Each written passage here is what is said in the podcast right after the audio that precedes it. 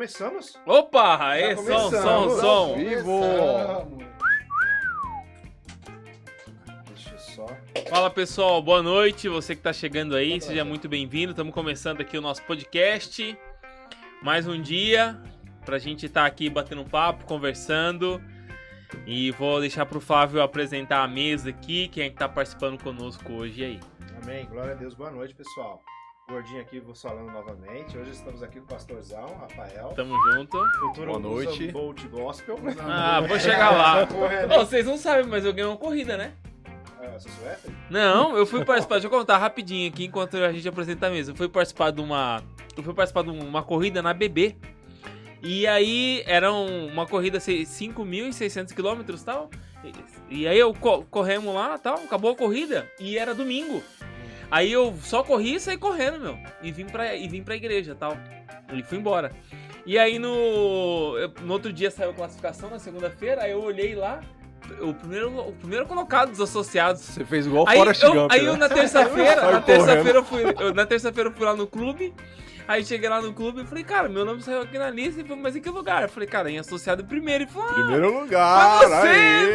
meu! Bacana. Ó, aí eu fui receber o troféu, o cara foi contar, o cara fez um- uma entrega pra mim.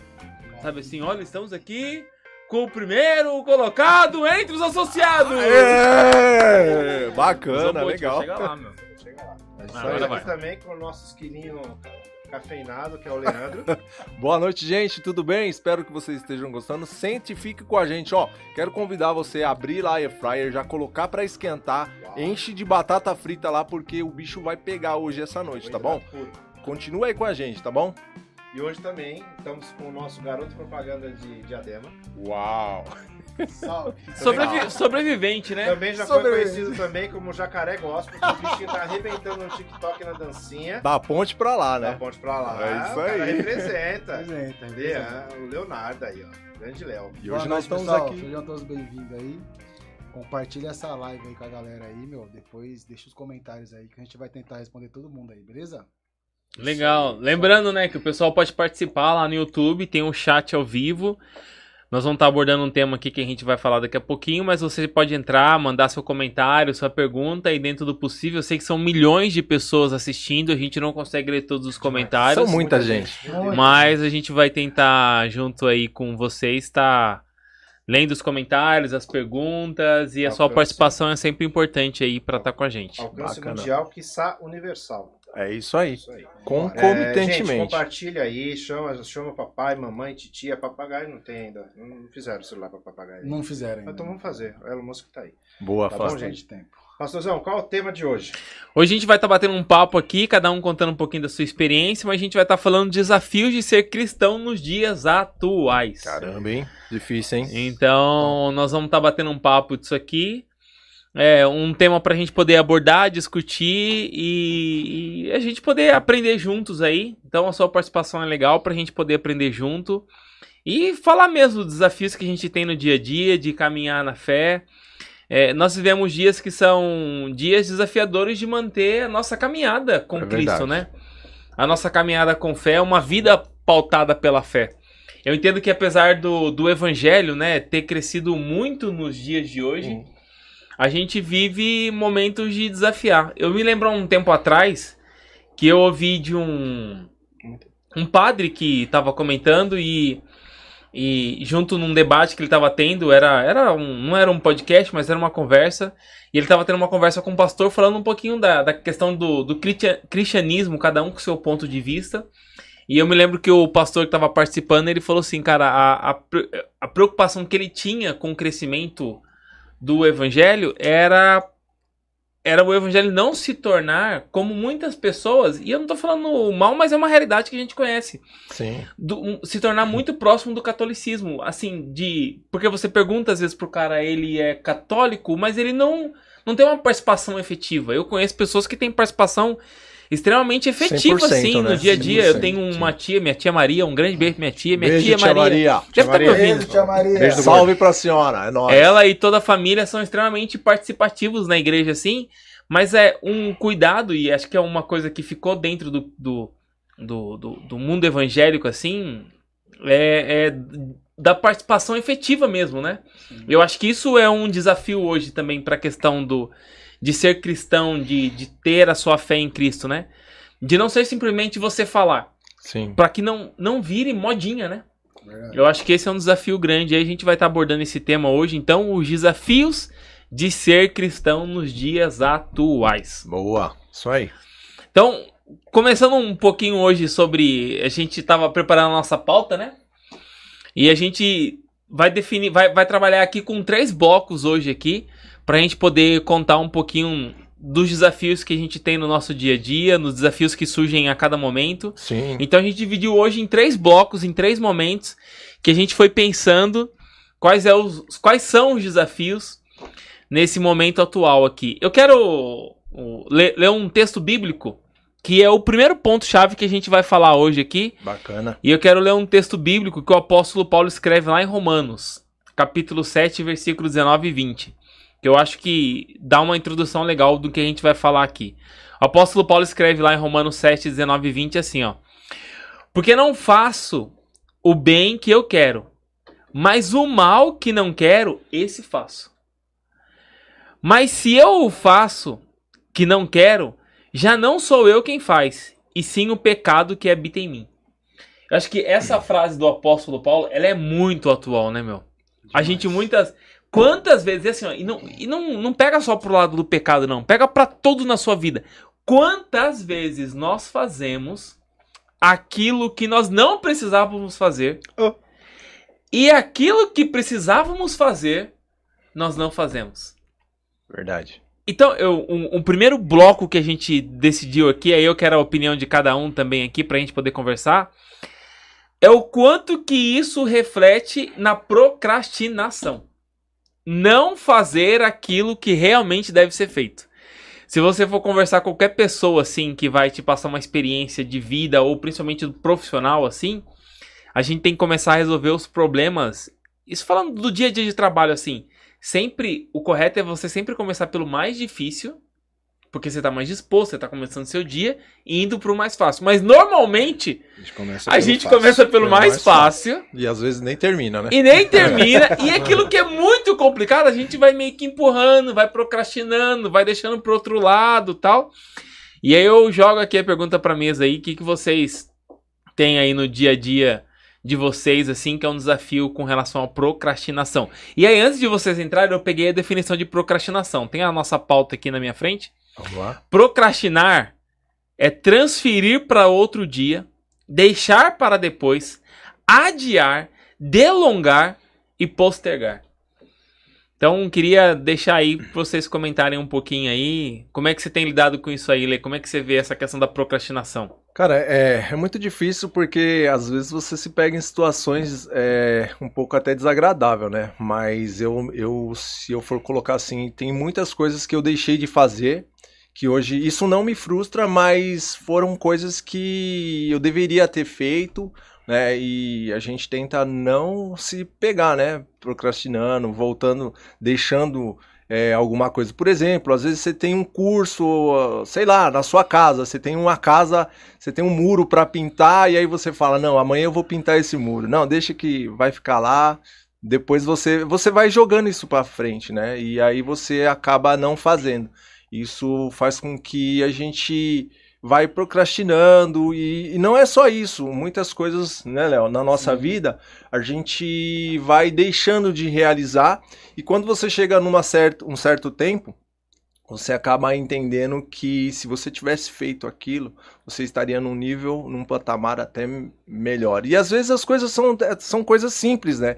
Por exemplo, uma coisa hoje, é, eu não falo sobre frustração, mas foi uma coisa que eu procrastinei e que hoje, assim, talvez vocês não saibam, até tô revelando aqui para vocês. Mas eu já me inscrevi na Polícia Militar, eu tinha Uhum. um sonho de ser militar, eu tentei entrar pro exército, né, brasileiro, mas eles não me quiseram, né? Mas é, eu fui procrastinando isso. Em uma certa, um certo tempo, eu me inscrevi junto com um amigo meu que já já faleceu. Uhum. É, e nós passamos, a gente ia para a segunda fase e eu procrastinei, acabei não indo, né? Mas Deus sabe todas as coisas. né? Mas é uma coisa que eu vejo assim que é uma que foi um, um- um- algo que eu deixei de fazer. E Deixou até hoje fazer. eu tenho isso, assim. Que eu podia como- ter é, ido lá. É, feito é, tipo, tem os desfiles de 7 de setembro, às vezes eu vou e tal, e aí a gente, ó, pô, era pra eu estar ali, né, e tal, mas é bem bacana. Só que, assim, na nossa vida, no nosso cotidiano de hoje, é, nós podemos empregar isso no nosso trabalho, né, às vezes você tem um- um- uma coisa lá, pra, uma tarefa, uma tarefa para ser realizada, Uhum. e você acaba não fazendo essa tarefa. E às vezes a tarefa é tão fácil e você vai empurrando com a barriga, né? Do jeito que.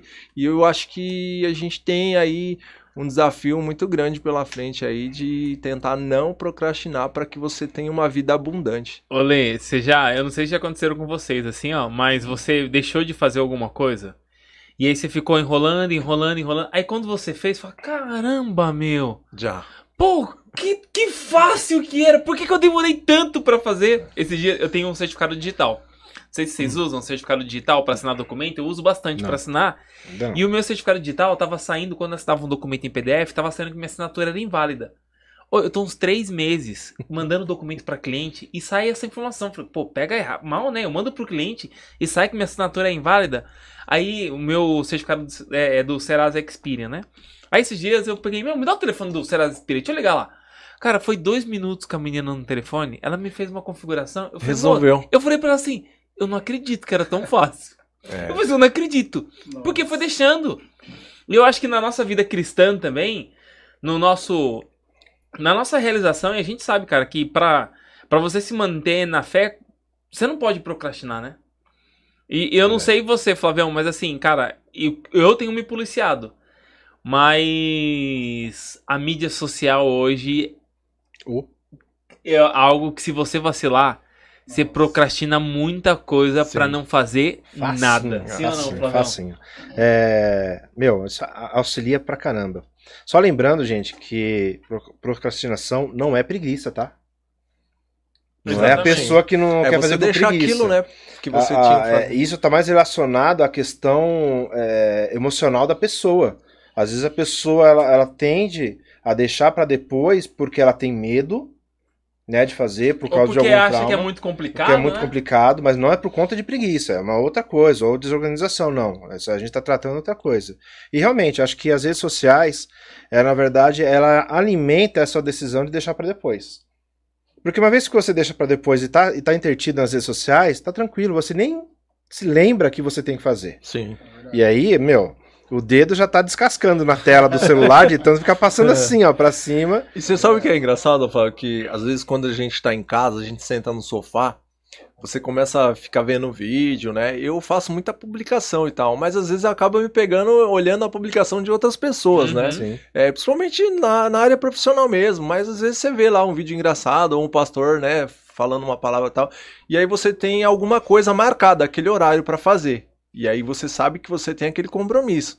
Aí você começa, quando você se pega, meu, você já passou do horário, você falou, caramba, meu. Já Aí foi tinha- embora Tinha um compromisso um pra... tempão. E aí a gente Não, perdeu, tem, né? tem gente que passa. Meu, Netflix foi acho que a maior causadora disso, né? Porque hoje você vê que os streams ele coloca um episódio a cada semana. A Netflix já soltava tudo de uma vez. É. Uhum. Então o cara tinha N coisas, até pra trabalhar. Sim. O cara tinha N coisas pra fazer, mas ele preferia maratonar toda a série dele, mais de 10 horas na frente da TV, entendeu? Então eu acho que contribui sim. Talvez não seja a causa, Mas contribui. mas contribui muito. Mas contribui, muito. se Eu não acho que policiar. de, de problemas pra isso, cara, as redes sociais ela pode contribuir 80%. 80%. Ô, ô, gente, você está ligado que eu tenho um problemão com série, né? É sério. Você assiste Eu- todas eu não- até o eu não- dia. Eu não tenho limite. Assim, eu, eu penso três vezes antes de começar a assistir. Porque se eu começo. Com, é exatamente isso, assim, ó. Como a Netflix lança lá o bloco inteiro, a É. temporada toda, cara, eu, eu perco o limite. Então, assim, eu, eu antes de começar a assistir, falo, deixa eu, deixa eu pensar. Se eu, deixa, se eu deixa eu ver consigo- o tempo dos cada episódio. Deixa eu ver minha agenda. Mas eu não, não tenho. Ô, Léo, você foi um cara que, em determinado ponto na sua vida, você venceu a procrastinação. Eu falo isso porque eu sei sua história. Sim, sim. É, quando, quando eu te conheci, você tava. Você tinha parado de estudar, né? Você tinha parado os estudos do ensino médio, né? Foi, foi. Eu, quando eu comecei a frequentar a igreja, eu não estava estudando, parei, né? Na- no antigo colegial. Não tinha, era, eu parei, acho que foi na, no primeiro colegial, acho. Que na nossa época, eu nem sei como que é hoje, cara, mas assim, na é nossa tá. época era a oitava série, primeiro, segundo Isso, e terceiro. É, isso, exatamente. Aí, meu, Não, hoje é ensino médio. já mudou já, né? Já mudou de novo? Ah, Então, mas, eu mas segue, segue, médio. segue, eu não segue. sei como é que tá hoje. E, meu, Já estamos em outro nível, né, galera? A gente já tá em outro nível. né? evoluído, né? Mas eu lembro que você, você tinha parado, né? Parei, parei. Fiquei acho que uns dois anos sem estudar. Fiquei um bom tempo sem estudar. E comecei a frequentar a igreja, meu, todo mundo bem pra caramba, meu, pessoal trabalhando. Falei, meu, comecei a conversar com o Rafa e com o Renato na época, né, meu? Terminar os estudos, vou fazer uma faculdade. Aí eu perguntei pro Rafa, você faz o que? O Rafa, ah, sou engenheiro civil, sou engenheiro de segurança e tal, Renato. E você, Renato? Renato, ah, eu fiz TI e tal. Eu falei, caramba, vou fazer administração. Aí o Rafa falou, meu, por que você não faz um curso técnico primeiro? Se você gostar, você faz uma faculdade e tal. Foi onde eu comecei a fazer técnico de segurança, né? Terminou o ensino médio, Terminei né? o ensino Voltou. médio, voltou voltei a a estudar. estudar. Porque, você, foi uma- você é, quando você voltou a estudar, você estava em qual, qual ano? Tava no na nossa época, quarta série, quinta Não, série? não, o Léo parou- o Léo parou no primeiro colegial. primeiro, é, Primeiro colegial. É. primeiro colegial. Aí eu fiz Bacana. aquele famoso supletivo, né? Sim, preguiçoso, não né? é vergonha pra ninguém, cara. Você fez aquele supletivo É que é de mesmo, cartinha, tipo, você é, estuda por telefone, porque na época era telefone, não tinha internet, né? Não, Aí é, cara é, pra, quem, pra quem não estudou, mas, mas salva muita gente não tão supletivo aí. assim não, né? Não, mas Ah, acho que não é, é viu, legal, né? assim, eu, eu- e, e- e eu sei, eu, eu vou falar porque eu sei disso, né? Sim. Eu acho que é uma realidade, assim, também, Sim, muito hoje é. relacionado com a procrastinação. O meio que a gente está, as pessoas com a quem a gente anda, muda toda a realidade. Totalmente, totalmente. Se você anda com pessoas que, que procrastinam, o Léo não andava com gente boa. Ah, eu andei com Né? os carinha da hora. Você andava com os caras lá Os no cara que eu-. Não, mas é sério, se você, lá, se né? você anda com pessoas que procrastinam, você tem tendência a ser da Sim. mesma forma. É verdade. Aquela coisa, né? É, as pessoas que te levam nível pra cima e tem as pessoas que te levam pra baixo. né? É Exatamente. verdade. E quando eu comecei a frequentar a igreja, 2008, finalzinho de 2007 É. para 2008, Léo, Só fala um pouquinho mais alto aí. que o pessoal tá foi onde, desculpa gente, foi onde a minha chave acabou virando, né? Eu falei, meu, eu andava com uma galera que não tinha nenhuma perspectiva de vida, que pra eles aquela vida que eles estavam vivendo era Uhum. putz, tá bom isso aqui, eu vou morrer assim mesmo, meu. E eu comecei a andar com pessoas diferentes, onde eu conheci o Rafa, conheci o Leandro, né? Uma época que eu fiquei Você solteiro. se arrependeu de conhecer a gente, não? Cara, não vamos falar agora. Deixa pra outro momento. Deixa um né? outro momento aí. Mas acabou virando a minha, a minha chave, porque eu vi que a galera, praticamente com a mesma idade, tinha coisas que eu não tinha conquistado ainda, né? E eu falei, meu, cara, se eles conseguiram, eu vou conseguir também. E eu fui atrás, Boa. corri atrás, meu. Tive que parar um pouco, né? Largar aí algumas amizades que não estavam me fazendo muito bem. Meu, e foi só vitória. Só Legal, vitória. né? É, é, assim, cê- é, eu sei que o Léo tá falando só vitória assim, mas a gente passa muito perrengue, né? Assim, Nossa, perrengue demais. Mas, ô Léo, eu- e assim, um ponto que acho que é bacana da sua vida, que eu sei um pouquinho da sua história. Esses dias você tava me contando, né? Você, um tempo atrás, aí você comprou seu apartamento, né? Comprei, comprei. E foi. e- Parabéns, não. é, e, e- você me contou que foi mó coisa com Foi, relação à foi. família, porque foi a primeira. O, Primeira o jo- conquista. O jovem da família, assim, a Sim, comprar sim. um AP, né, meu? É, hoje. Que eu, acho que, que eu acho que isso é fruto de vencer. Se você tivesse ficado naquela vida, Não. né? De procrastinar, de deixar, de não fazer, de, cara, tá acomodado, você não estaria vivendo o que você vive hoje, né? Eu Você tinha uma que- vida boêmia, né? Assim, mais. Não, acho que não era meio boêmia, não. Acho que era meio. Era, Era, bem era- pesada, É, né? era- era- Era era mais pesado um pouquinho. Criminosa? Assim, vou resumir, né? vou resumir, tá? Acho que se eu tivesse continuado fazendo o que eu tava, hoje eu não estaria aqui. Tem muitos amigos que ficaram pelo caminho. Alguma, é, Manda um beijo ali pra sua mãe, vai lá. alguns amigos que hoje, acho que tem uns meia dúzia já, foi, já tá morto já. Alguns amigos Não, mas minha isso é- assim. Então, e o que aconteceu comigo, é, não tem como falar que não foi Deus, porque é, eu me casei, eu fui, o, eu fui o primeiro homem da minha família se casar mesmo. Não, Vocês- não juntar, né? Vocês Não são juntar, quantos, que irmão- irmãos, vocês? É, o irmão tem, irmão tem eu e meu irmão e minha irmã, Ué, né? tá. Mas E- tios, assim, Agora, que, que não tios, juntaram. que- Primos, vós, sempre foi Varza, tá ligado? Tipo, vamos juntar os panos de bunda aqui. E eu quebrei mesmo. No dia que eu fui É. Casar. quebrou o tabu. No dia que quebrou eu um casei, né? a minha tia falou: Mas por que você vai casar desse jeito? Não só juntar não tá bom? Eu falei, tia, tem uns princípios aí que, meu. Acabei casando tal. Dificuldade de manter esses princípios. Nossa, também meu, é aí minha tia ficou mó, ela falou, não, não precisa, meu, você tá novo ainda. Eu falei, tia, vou casar, meu, calma, vai dar tudo certo. E, e eu acredito que foi Deus que tem preparado tudo, né? Preparou tanto a... Né, todo mundo sabe aí. A que- esposa. a esposa, né, a Simone. É, eu orei um tempo, né, pra isso estar acontecendo e acabei casando. Tivemos um filho, temos um filho que é o Gustavo. E nessa, né, na nossa vida vai e volta, vai e volta, assim, tipo, trabalho, faculdade, eu comecei faculdade, parei, a Simone começou, parou. E começou pandemia, né? Agora com a pandemia a gente conseguimos comprar a nossa casa. Legal. Quando eu falei pra minha mãe, eu falei, mãe, vou te falar uma coisa. Ela, o que, que foi? O Simone tá grávida. Ela, ah, de novo! Eu imagino que ela Aí falou. ela falou, sério? Eu falei, não, mãe, tô brincando. Ela comprei minha casa. Ela, como assim? Você não me falou nada. E, eu- e nessa caminhada eu aprendi que nem tudo você tem que falar pras pessoas. Você tem que saber filtrar as, tipo, as pessoas que você vai falar, porque nem todo mundo tá com o mesmo propósito que você tá. Legal, né? E, e eu guardei, eu só ficou entre eu e a Simone, né? A gente ficamos, meu, vai dar certo, não vai dar certo. A gente tava em paz, porque não tava nos nossos planos isso. Eu me lembro bem da história, porque, né, vocês tinham, tava acabando o contrato de tava locação. acabando o né? contrato, né? A gente alugou um apartamento, tava acabando o contrato e o cara queria, não, não queria renovar, Renovar, queria vender. Meu, o corretor foi lá e falou, meu, vocês não querem comprar, tal? É um testemunho bacana, isso ainda não contei, tem que contar. Eu Falei, meu, a gente não tem dinheiro, cara, o que a gente tem é o FGTS lá. Ele falou, não, quanto que tem? Ele falou, mais ou menos, ah, tem X. Ele falou, meu, dá, vai dar pra vocês comprar. Eu, Tá bom, então vê que você consegue aí. E, meu, foi Deus, porque a gente não tinha o dinheiro da, do- da documentação e o dono do imóvel falou, meu, o banco liberou um crédito, o dono do imóvel falou assim, meu, é, vamos fazer o seguinte, já que o banco liberou, eu empresto dinheiro pra vocês e vocês financiam. E... Eu falei, "Ah, Mas Sério é isso? Foi um, um verdadeiro milagre, né, Foi Léo? uma verdadeira Assim, né? milagre, Léo- porque a gente não tava esperando, né? O Léo tá, tá contando essa parte da vida dele assim, mas assim, se não fosse uma decisão lá, lá atrás atrás. sua, de, cara, eu vou deixar de procrastinar nessa área, eu vou tomar algumas responsabilidades, eu vou mudar o meio das pessoas em que eu ando, você tinha ficado lá atrás, não. Tinha, tinha. certeza. Então, é, é, muita, e acho que esse é importante, assim, ó, às vezes a gente tá em momentos da vida que a gente tá colhendo algumas coisas que a gente nem sabe por que tá colhendo.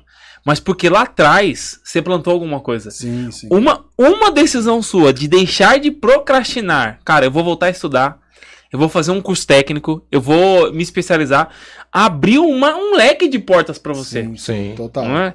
Então, eu acho que acho que é um desafio que a gente tem diariamente em várias áreas das nossas vidas de não deixar pra depois. Sim, E no relacionamento com Deus, cara, isso é muito sério. Muito sério mesmo. Muito sério, porque eu- é como o Flávio comentou aqui com as redes sociais, é a mesma coisa com o relacionamento com Deus. Cara, você vai deixando pra depois, você vai deixando pra depois, você vai deixando pra depois, cara.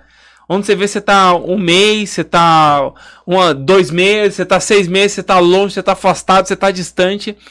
E, cara, é um desafio pra quem é cristão hoje não procrastinar. Ah, Eu entendo que isso abre o leque pra várias áreas das nossas vidas Sim. várias áreas das nossas vidas. Não é só pra quem é cristão, assim. Às vezes até o, o, o, o cara que quer ter filhos, né? A esposa que tanto sonha ter um filho, mas aí o cara vai pro. Não, agora não, não é o momento, não é o momento, né? Ah, eu queria ter um filho. A esposa quer ter o filho, o marido tá trabalhando. Não, não é o momento, vou trabalhar, vou trabalhar. E aí ele vai procrastinando. Chega um tempo que não é mais tempo de ter filhos, né? E aí Uhum. o cara acaba. Tem pessoas nessa situação. Agora, tem uma Tem. pergunta pra você, Léo. É, em relação à sua vida, assim, tem, existe, é, teve algum momento da sua vida que você deixou de fazer que isso te frustra? Ah, tem. Ah, tem, cara. Tem algumas coisas que eu é, gostaria de ter feito não fiz, só que eu acho que tem muito a ver com que as pessoas que eu andava no passado. É, hoje, é, tudo que eu tenho hoje, né? Primeiramente eu agradeço a Deus, porque se não fosse Deus eu não teria conquistado o que eu tenho hoje. Mas eu também acredito que as pessoas que eu andava, cara, isso me atrapalhou bastante. Talvez se eu tivesse tomado uma decisão lá atrás, bem antes, eu tenho certeza, não tenho dúvida que eu estaria bem melhor. Ou seja, você acha então que a, a influência com as pessoas, né, com quem você anda, isso faz a diferença Total, total. para que você tem aquela coisa da garça, a, a graça da garça, já ouviu falar? Já, a já. arte de viver na lama sem sujar as vestes. Essa é boa. hein? Ó, ó, tá essa aí, fala de novo, como que é? A graça da garça, a arte de viver a, a lama sem sujar as vestes. Boa. Top. Essa aí eu vi de um maluquinho lá do Rio de Janeiro, lá um salve pro cara que eu nem conheço, ele canta rap, mas eu Salve pro curti. Salve pro cara. E aí, salve pro Mas mano faz aí, todo né? sentido, né? É, Mas acho fala- que um, um dos grandes arrependimentos que você vai ter quando você deixa de fazer algo por um tempo é esse tempo que você perde, Sim. né? Que, meu, você vai deixando, cara, se eu tivesse feito isso antes, eu, vamos supor, eu estaria vivendo melhor. E muitas Já pessoas rola, mais coisas. rola até uma depressão, né, Flávio? Assim, Ah, por conta É, desse mas eu pensamento. acho que assim, né? É um ponto também, eu acho que é, é, o, o erro te faz aprender. Se, se o erro tem Sim. alguma coisa boa, é você aprender com o erro. Sim. Se você errou uma vez, é olhar pra aquilo e falar, cara, poderia ter feito, mas não vai mudar. Sim. Verdade. Mas assim, cara, o que, que que eu vou fazer pra não errar de novo? Eu acho que o grande O que, que eu lição vou tá aí. fazer agora, O que, que eu vou fazer agora? então, momento, quem né? tá ouvindo a gente, eu acho que é assim, nesse tema de procrastinação, se você. A gente tá comentando de coisas, situações da vida, mas se você em algum momento falou, cara, é, hum, eu tô refletindo aqui e eu poderia ter feito diferente. Mas, cara, aprende Com e ele. segue. A- E, cara, errei, meu, não vou mais errar nisso. Eu acho que aí é a grande chave, sabe? Assim, pra gente poder. Eu acho que isso, igual o Léo tá contando exemplo da vida dele, que ele andava com pessoas que não influenciaram ele positivamente. Cara, é, eu vou, aprendi. E eu, agora eu consigo filtrar com quem realmente eu abro meu Sim. coração ou eu falo, né? Que você falou, eu, com quem que eu falo pra poder não errar de novo. Eu acho que a, a grande chave tá aí, né? Pastor, é assim, eu acho que não tem. é, a gente não pode nem se sentir culpado por aquilo que a gente errou no passado. Porque, por exemplo, ah, eu deixei de fazer aquilo e aí eu vou ficar carregando essa culpa. Né? Na verdade, você tem que não errar mais, né? A palavra de Deus fala, né? E de não pecar mais, né? E, e assim, às vezes é, eu, me, eu, eu me pego assim, é, às vezes, no, eu vou de carro segunda, quarta e sexta. Aí os outros dias eu vou de ônibus, né?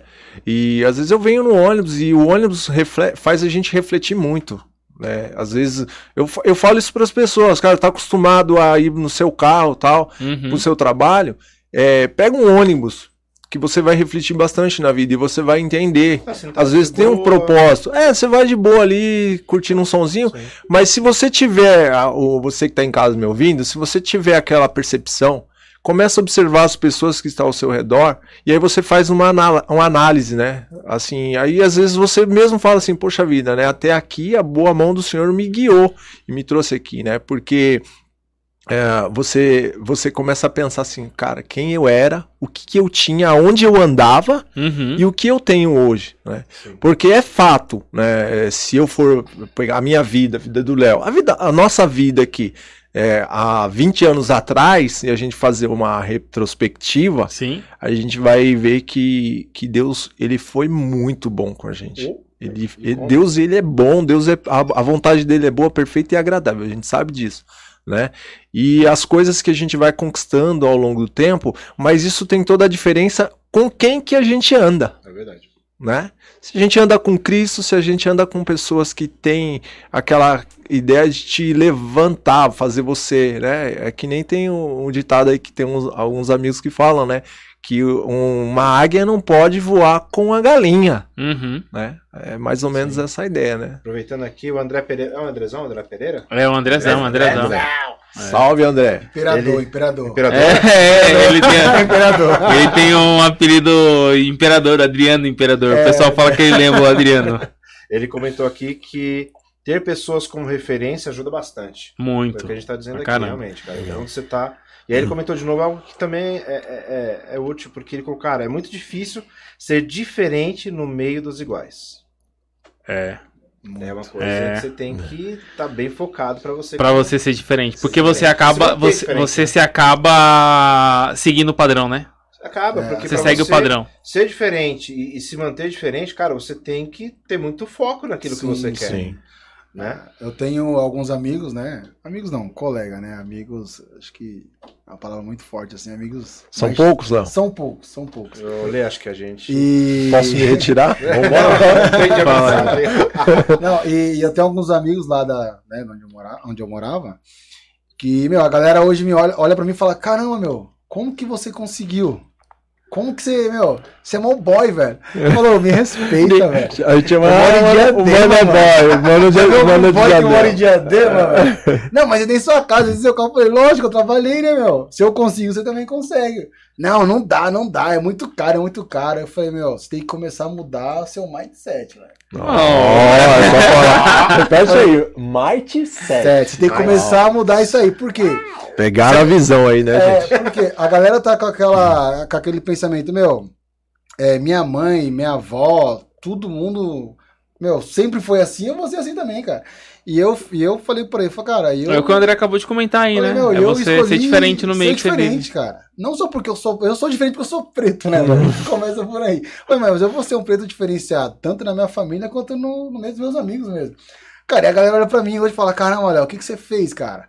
Fala, cara, uma coisa que eu fiz, cara. Primeiro pagar os boletos. Primeiro pagar os boletos, tá ligado? É isso aí. Ninguém vê os boletos, né? Hon- Honrar Ninguém- os fornecedores, né, Mas, Aí a galera fala, não, meu. Aí, tipo, meu, tem algumas pessoas que olham pra mim hoje e tem como referência, né? Meu irmão é um deles. Sim. A minha irmã também, a gente sempre conversa e tal.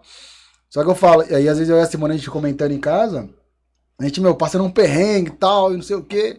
E às vezes a gente olha assim, a- alguém fala, meu, eu queria o que vocês têm. A gente fala, caramba. Já bateu aquela saudade Não, do mas eu acho Egito? que, ó, Caramba, acho que esse, é um, esse é, um, é um ponto assim, ó.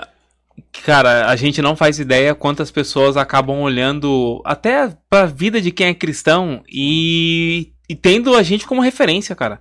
Eu acho que isso vale pra todo mundo, assim, ó, você que é pai, você que é tio, você que é o primo mais velho, você que é o irmão mais velho, tem muita gente olhando pra você e vendo em você referência. É verdade. Não, então as pessoas olham assim, não, não sabe o perrengue que você passa Não tal, sabe. mas olham pra você como referência. A gente não faz ideia verdade. do número de pessoas e eu acho que isso pra todo cristão assim, tinha, tinha que vir uma luzinha escrito na cabeça, eu sou referência. É verdade. Então- Na verdade, a- a- quando a gente estava estudando aqui, eu até mandei na pauta e essa também é uma das dificuldades, a gente só vai dar vou falar aqui rapidinho, que a dificuldade de ser cristão hoje é ser cristão. Né?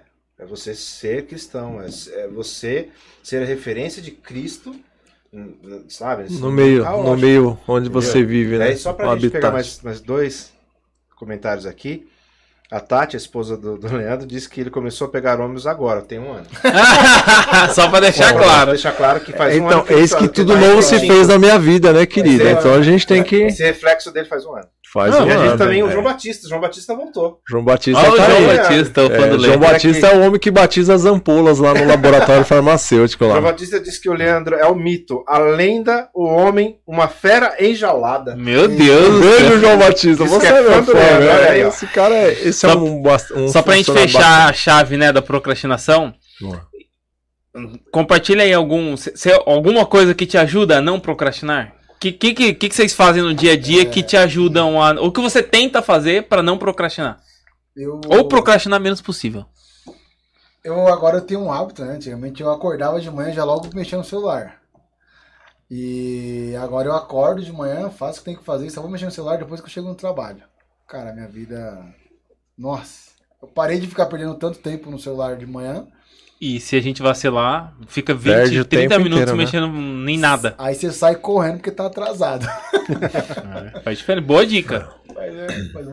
Alguma ali que você, que você usa aí? Cara, eu, eu é assim, eu tento, é, como fala, é, canalizar assim, né? é, mentalizar e focar naquilo que eu tenho para fazer no dia a dia. É, hoje eu trabalho na indústria farmacêutica e também tenho o meu trabalho circular, que é fabricar minhas luminárias, né? Então eu já tenho, eu me projeto logo de manhã quando eu acordo, que é fazer minhas propagandas. Eu vou no carro, no ônibus, né? Às vezes tenho parada no farol, você já tem tudo aquilo pronto. Então eu, eu foco nisso, sabe? Isso tem me ajudado bastante, né? Ontem teve um exemplo, sábado, sexta-feira teve um exemplo. Cheguei em casa tarde, super cansado, né? E a gente tinha umas tarefas a ser feitas. A gente ia fazer uma viagem para fazer umas tarefas que a gente tinha deixado já há quatro meses para fazer. Uhum. E aí eu peguei e falei, eu puxei aquele cochilo, aquele cochilo é o que você ronca, sabe? Você dorme 20 minutos, mas quando você acorda, você acorda um leão. É verdade. Tô forte, né? E aí eu falei, não, vamos agora, vamos já fazer isso. Então eu tenho é, tentado fazer isso, né? E minha esposa tem me ajudado bastante. As, as mulheres são muito importantes nesse papel. Eu, eu costumo dizer que a, a Tati, ela se organiza muito nessa questão. Né? Um beijo, viu, meu amor? Te amo, viu? É. Fazer meu merchan, né? Fazer aquela média. Mas ela tem me ajudado bastante, porque às vezes ela fala, olha, tem que fazer isso. Ela faz a gente lembrar, né? Uhum. Não sei, a Priscila não é assim com você, Uhum. Rafa? Porque. E eu, e eu tive um exemplo na pregação que você trouxe aí sobre o portão, meu irmão. Domingo foi bênção lá na minha casa lá, né? Eu fui lá pro litoral, cheguei lá, peguei aquele sabão, aquele. Lavei o portão, ficou zero. Imagina se eu tivesse deixado. Eu olhei pro portão, foi que nem aquele dia que a gente tava aqui com o fio. Aham. Eu olhei pro portão, aí eu lembrava da, da, da palavra. palavra. Aí eu falei, não. Aí o portão olhou pra mim, eu falei, peguei o sabão, lavei. Cara, 20 minutos, né? E a gente às vezes vai deixando isso Vai pra trás. Você tem que é, se organizar. é, tipo assim, metade você fala assim, não, eu vou fazer e vai e faz, né? Pede força pra Deus, Deus vai te dar força. Da onde você não tiver, vai vir a força, né? Vai vir de Deus a Uhum. força, né? E você vai lá e resolve. Então eu tenho feito isso na minha vida. Legal, no no meu trabalho eu tenho escrito tudo bonitinho pra eu não me perder. Boa. Sim. é, Flavião, eu- usa alguma aí? Eu, eu lembro de uma, de uma ministração do ano passado que o pastor Rafael mandou sobre a rotina, de, da rotina ser algo bom. E quando você tem uma rotina, você começa a ser organizado. Verdade. Sim. E aí minha rotina é o seguinte, cara, o que é importante eu quero fazer logo de manhã. Tá mais disposto. Você É. tá mais disposto pra. Já acordo com sangue no zóio, e aí você Boa. já faz logo de manhã, Pra você ficar mais tranquilo à tarde, que se aparecer alguma emergência, cara, você tá tranquilo pra resolver aquilo ali. Então, eu tento organizar uma... Sou muito desorganizado, ainda. Sou muito desorganizado. E às vezes as coisas aparecem assim, as ideias vêm, e aí em vez de você, né, anotar, não, você se perde na ideia e ali vai ficando a coisa, sabe? Você vai se perdendo. Mas a questão de você manter uma rotina e, e, cara, começar a se organizar isso ajuda bastante, entendeu? E claro, tem uma outra palavra que também foi, que me ajudou muito, foi ressignificar.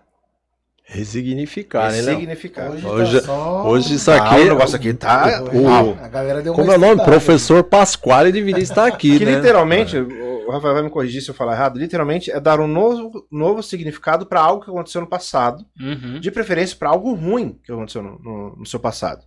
Algo que te gerou um trauma e você dá um novo significado para Pra aquilo, ali. aquilo. E aquilo ali, em vez de ser, ser um peso que te trava, acaba sendo um combustível que vai te empurrar para você, cara, ter essa mudança. Legal. Então você torna aquilo uh, não somente um erro que te traz a vergonha, mas algo que te traz uma correção. Cara, então eu preciso melhorar.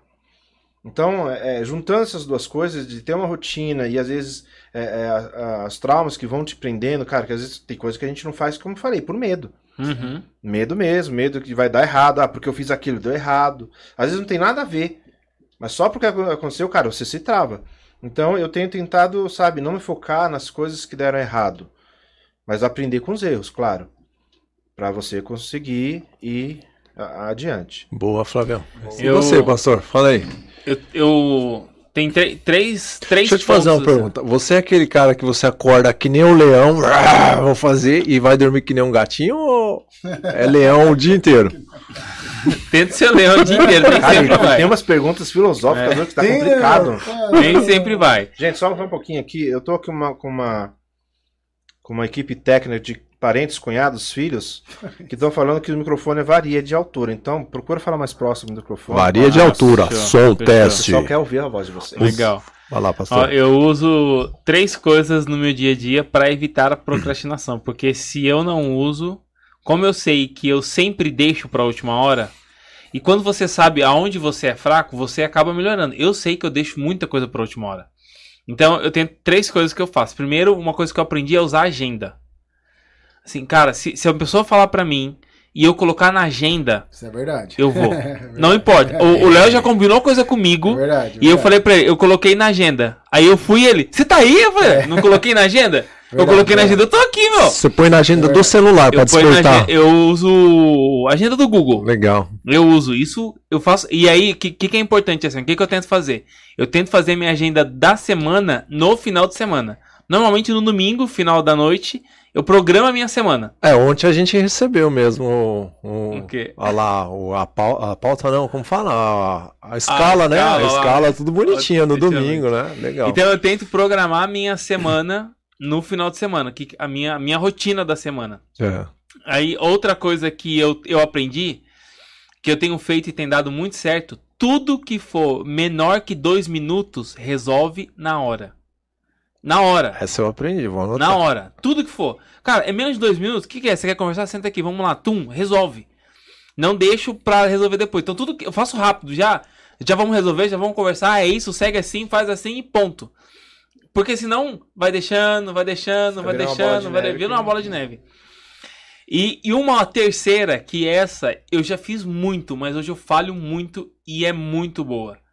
Que é no começo do dia você investir 10 ou 20 minutos nas tarefas do dia. Você tem agenda que você vai cumprir, compromisso, visita, cliente e tudo mais. É, mas tarefas do dia. Cara, eu já fiz isso muito bem e hoje eu falho muito nisso. Mas você pegar um bloco de notas ou um papelzinho e colocar lá, cara, o que, que eu vou fazer hoje? Cara, isso te dá uma assertividade no dia Opa. impressionante. Você colocar lá, checar o que, que você tem que fazer. Tem uma menina que trabalha comigo, que é a Ilka, que é a mulher do cheque. Cheque, tudo, mano. Ilka? A Ilka. Ó, Ilka. Tudo ela é cheque, cheque, cheque, cheque, cheque. Ela falou com ela, ela botou na listinha dela. É. Então acho que isso tem ajudado a vencer um, um pouco da procrastinação. Porque eu sei que se eu deixar, eu faço na última hora. É, a gente, isso aí a gente tem que sempre ter, se policiar, né? Vamos aqui, eu recebi uma mensagem, o que eu falei pra minha esposa assistir, né? Ela, minha, minha cunhada mandou assim, Flávia, a Lívia falou que tem que colocar na sua lista de tarefas lavar a louça também. Aí, Flavião, ó. agora não, moço, espera, chega em casa. Esse, esse podcast tá servindo pra lavar Ei, a roupa rapaz, suja, tá hein, dor de gente? É. Vamos lá, o Paulinho, Paulinho, hein? O Aham. Paulinho entrou no manto esse final de semana aí. Às vezes o tempo é que manda em nós e nós não mandamos no tempo. Cara, os caras estão filosóficos demais hoje. né? Tá, os meninos estão aprendendo. E é legal nós administrarmos o nosso tempo com as atividades produtivas, como família, até você mesmo, trabalho, igreja, Deus. Se nós não sabemos, olha isso aqui como é profundo, hein? Quem colocou não- isso? Paulinho. Caramba, Caramba. Paulinho. Se Tá nós não onde? sabemos administrar o nosso tempo, não sabemos administrar nossa vida. Ó, esse menino fala que nem um garoto de ouro. Ô, Agora pro pastor Rafael aqui, a Tati mandou. E quando a agenda foge do que se programou, desanima? Não, não, não desanima. Ho- Hoje mesmo eu tinha uma programação que eu não cumpri. Eu tinha, eu ia para um lugar de manhã e, e, e tinha, né, tinha me programado para estar em outro lugar à tarde. Não aconteceu. Aí remaneja a agenda. O que eu tomo um cuidado é para não fazer um diário. Isso é importante. Você diferenciar diário de agenda, porque diário é depois que passou o seu dia inteiro, Isso. você vai lá e coloca na agenda que você fez. Você está fazendo diário, irmão. Sabe o diáriozinho que você escrevia lá hoje eu encontrei fulana de tal. Não era assim no diário? Isso é diário. Então, eu tento seguir a rotina que eu programei, mas acontece várias vezes. Mas me ajuda muito ter uma rotina e me ajuda a fazer o que eu preciso fazer. Sim, e, e- e a gente falando aqui de redes sociais, tudo, cara, o celular é um dos grandes causadores disso. Porque é uma Muito. tecnologia que, meu, ajuda, pô. A gente tem aplicativos aí que ajudam a organizar seu dia. Sim, Sim. se bem utilizado, Se vai bem ser utilizado. produtivo. Agora, dependendo do que você utiliza, então é o que o, o, o Leandro falou, cara. Se você tem o seu foco de algo que você quer conquistar, você tem que trilhar esse caminho, entendeu? E aí você seguir os pontos, cara, e tem que chegar nesse foco. Então eu acho que para uma pessoa querer sair de uma situação dessa, primeiro ela tem que definir o foco, onde é que ela quer chegar. E aí ela estudar como ela vai fazer isso, entendeu? E o que ela vai ter que deixar de fazer e o que ela vai ter que fazer para alcançar esse objetivo. Porque não adianta Sim. nada você, ah, vou, de- vou deixar de, de, né, empurrar as coisas com a Sim. barriga, mas para quê? Qual é o seu foco? Qual é o seu objetivo? Então acho que o primeiro passo acho que para a gente conseguir vencer, cara, é definir um objetivo para tudo que você vai fazer. Qual- Aonde você quer chegar com isso que você vai fazer? Uhum. Cara, a gente teve, tinha um objetivo que era fazer esse podcast. Aonde nós queremos chegar? Né, o que, que nós queremos fazer? Sim.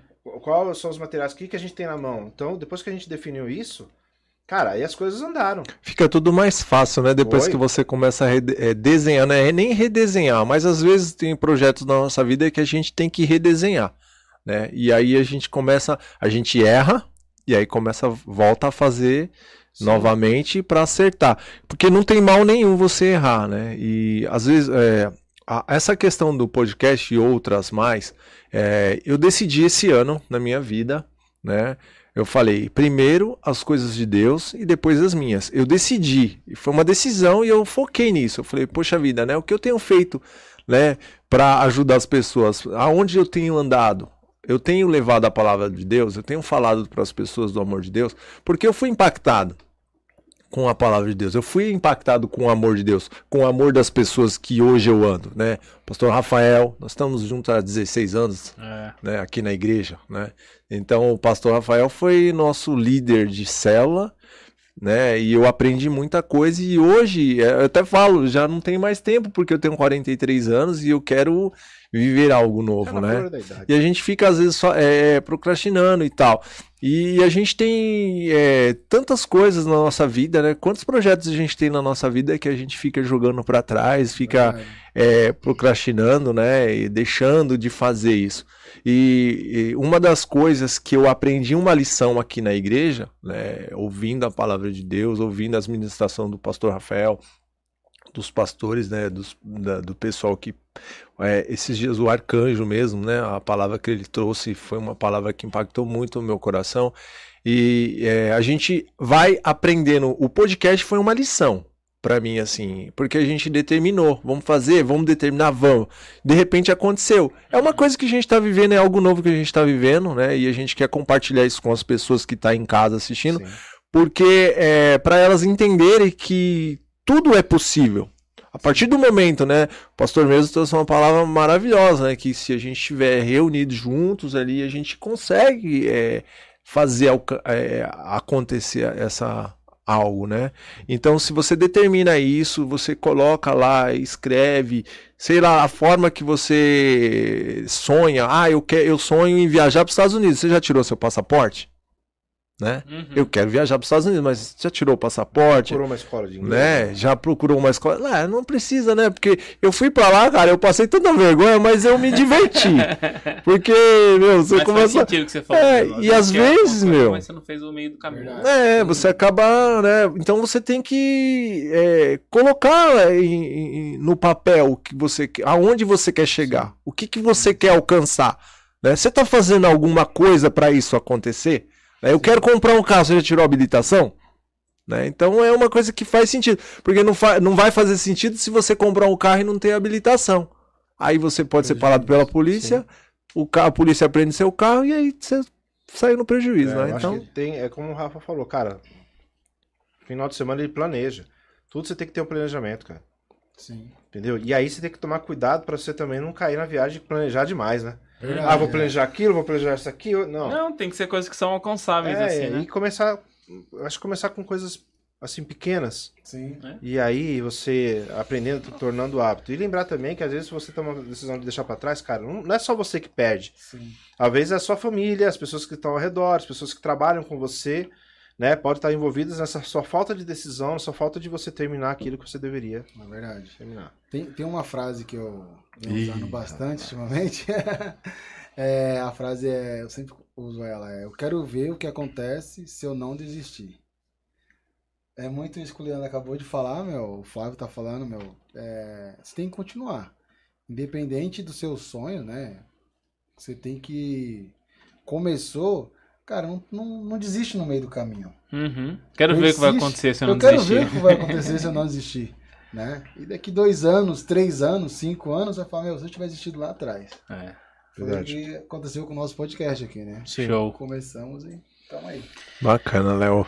Aí, o Dano, Dano, a gente falou que vai dividir em três blocos, né? Então, Sim. acho que esse era um primeiro desafio, assim. Então, espero que, espero que nesse, nesse primeiro bloco aí você tenha pego algumas coisas aí que você pode aplicar na sua vida, né? Sim. É como o Flávio comentou agora, assim, não precisa ser o planejamento da vida. Mas, cara, tenta planejar sua semana, nós estamos na segunda. Planeja terça, quarta, quinta. E só pra gente finalizar esse tema, e um, um comentário sobre a minha agenda, assim. eu, eu entendi que a minha vida é uma. Então a minha agenda é uma. Não tem uma agenda para empresa, não tem uma agenda para uma empresa, para outra empresa, para a igreja e para minha vida pessoal. Não, é uma agenda, é uma vida só. Sua vida é única e exclusiva. Minha vida é única, então assim, tem que ser uma agenda única. É verdade.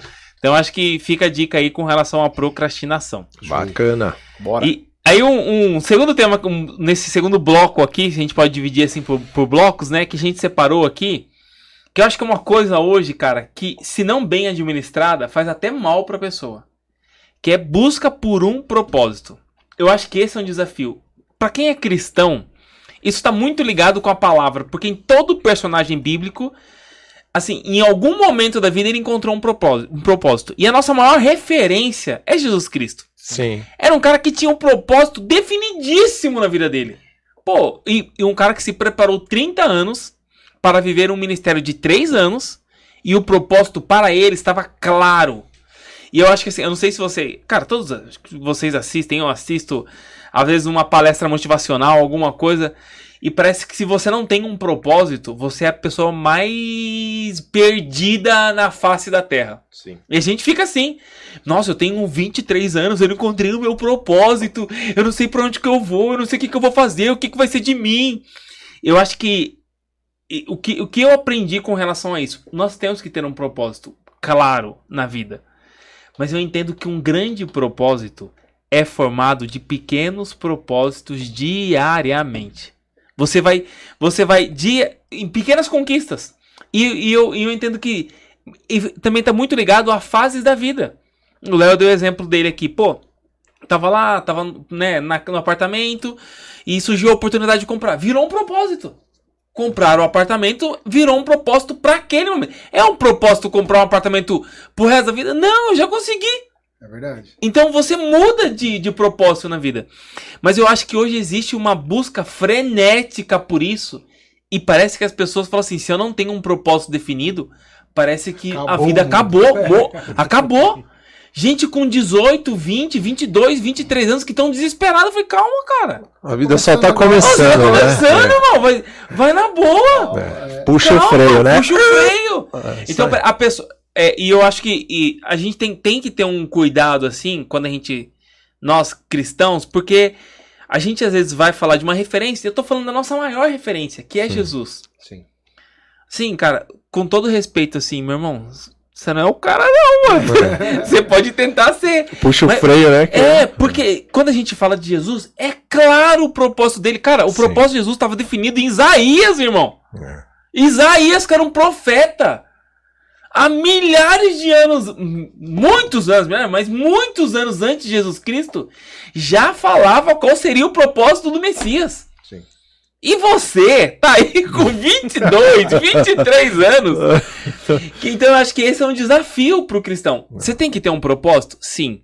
Mas eu entendo que um propósito são momentos da sua vida que você vai viver, que você vai passar e que você vai criando até você chegar a um momento. Eu vou um- eu fui eu fui num- numa empresa chamada, eu vou dar merchan dessa empresa, chamada Tequinel. Tequinel, ó. Tequinel.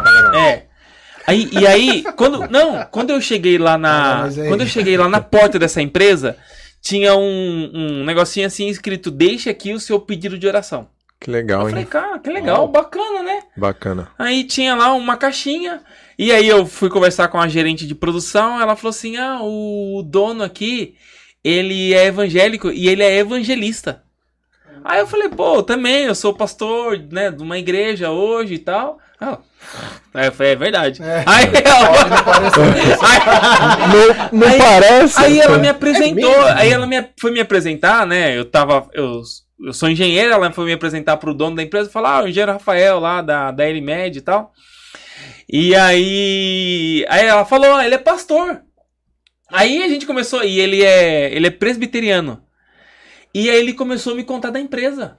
Ele falou assim, cara, eu- o motivo de eu ter essa empresa é porque eu sou evangelista e eu entendi que meu chamado não é no campo, mas o meu chamado é manter evangelista no campo. Então eu fiz uma empresa com o propósito dela ser missionária. Cara, ô, me arrepia, irmão, olha aqui. Show. Ô, o cara, ele montou uma empresa e falou assim, cara, assim, eu poderia ganhar muito dinheiro trabalhando para outras pessoas, mas eu posso ganhar muito mais e manter muito mais gente em campo, porque em determinado ponto da minha vida eu encontrei um propósito para minha empresa.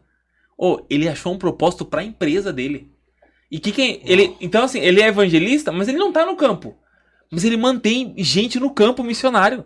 Eu falei, caramba, mano, que legal! Que da hora, meu!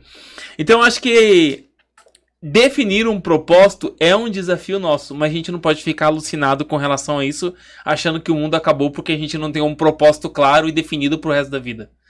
E eu abro para vocês aí comentarem um pouquinho com relação a isso aí. Como é que vocês enxergam essa questão de definição de propósito?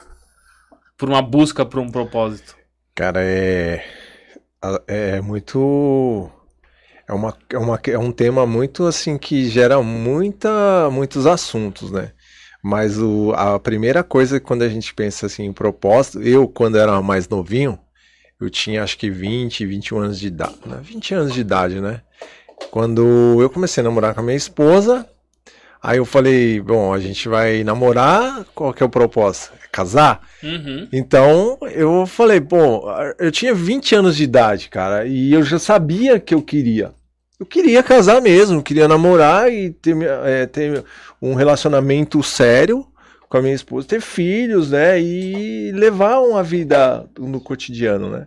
Então, uma das coisas que eu que eu coloquei como propósito da minha vida era é, casa, o casamento e ter o, a, a, minha família, a minha, minha filha, né, exatamente do jeito que a gente sonhou, Deus né? E, o, e depois veio o propósito, o propósito já existia, né? Que é, só que assim, é, a minha vida, a minha caminhada com Cristo, ela nunca foi uma. Agora sim, hoje eu posso falar assim, né, a gente fala, o crente Raimundo, né? Porque a gente tinha o propósito de ir para a igreja, mas uma hora tava com o pé no mundo, outra na igreja. A gente, e eu tive, eu falei, não, agora eu vou estabelecer um propósito que é o meu ministério, buscar a minha, a minha a minha, o meu fundamento, né? Então eu aceitei Jesus como o meu fundamento de vida. Então esse foi um propósito que eu estabeleci na minha vida aí. E eu acho que assim, para quem tá ouvindo a gente, né? É, você deu o exemplo do seu casamento, né, Lê? A gente tem que ter em mente assim, ó, que são momentos das nossas vidas e, e, a gente vai ter propósito para cada momento da nossa vida. Às vezes você tá com um propósito, cara, de crescer profissionalmente. Sim, que não e, tem cara, E assim, nada demais, meu irmão. Se você virar sete dias por semana trabalhando por um determinado período. Todos porque, nós aqui, né? Trabalhando é, sete porque, dias e. Porque você determinou aquilo, cara. Assim, o que você não pode fazer disso, né? Virar uma doença. Mas assim, se você tá com.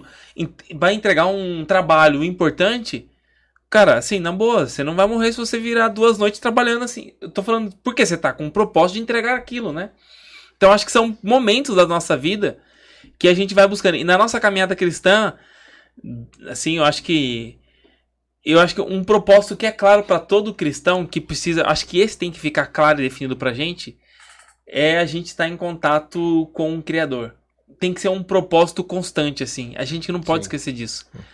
Todos por, os dias, né? Todos os dias, sabe assim? E, e, e, tá, e, e, conhecer mais, e ter mais intimidade.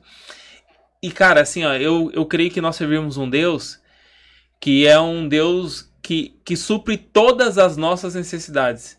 Sim. Então, assim, não dá para você falar assim que você conhece a Deus plenamente. Eu acho que nenhum de nós, assim, por mais que você seja crente, por mais que eu acredite que você seja, você, Deus sempre tem coisas novas. E eu acho que isso tem que ser um tem que ser um propósito nosso, cara. Eu sirvo a um Deus que sempre tem coisa nova. Esse... Então eu posso ter tido a maior experiência da minha vida, mas ele tem coisa nova. Eu acho que isso muda, assim, é um, é um desafio pra gente entender isso, sabe? Sim. Porque na rotina a gente esquece. Esses dias eu vi um pastor falando, ele falou assim: é, Deus não existe. Deus é.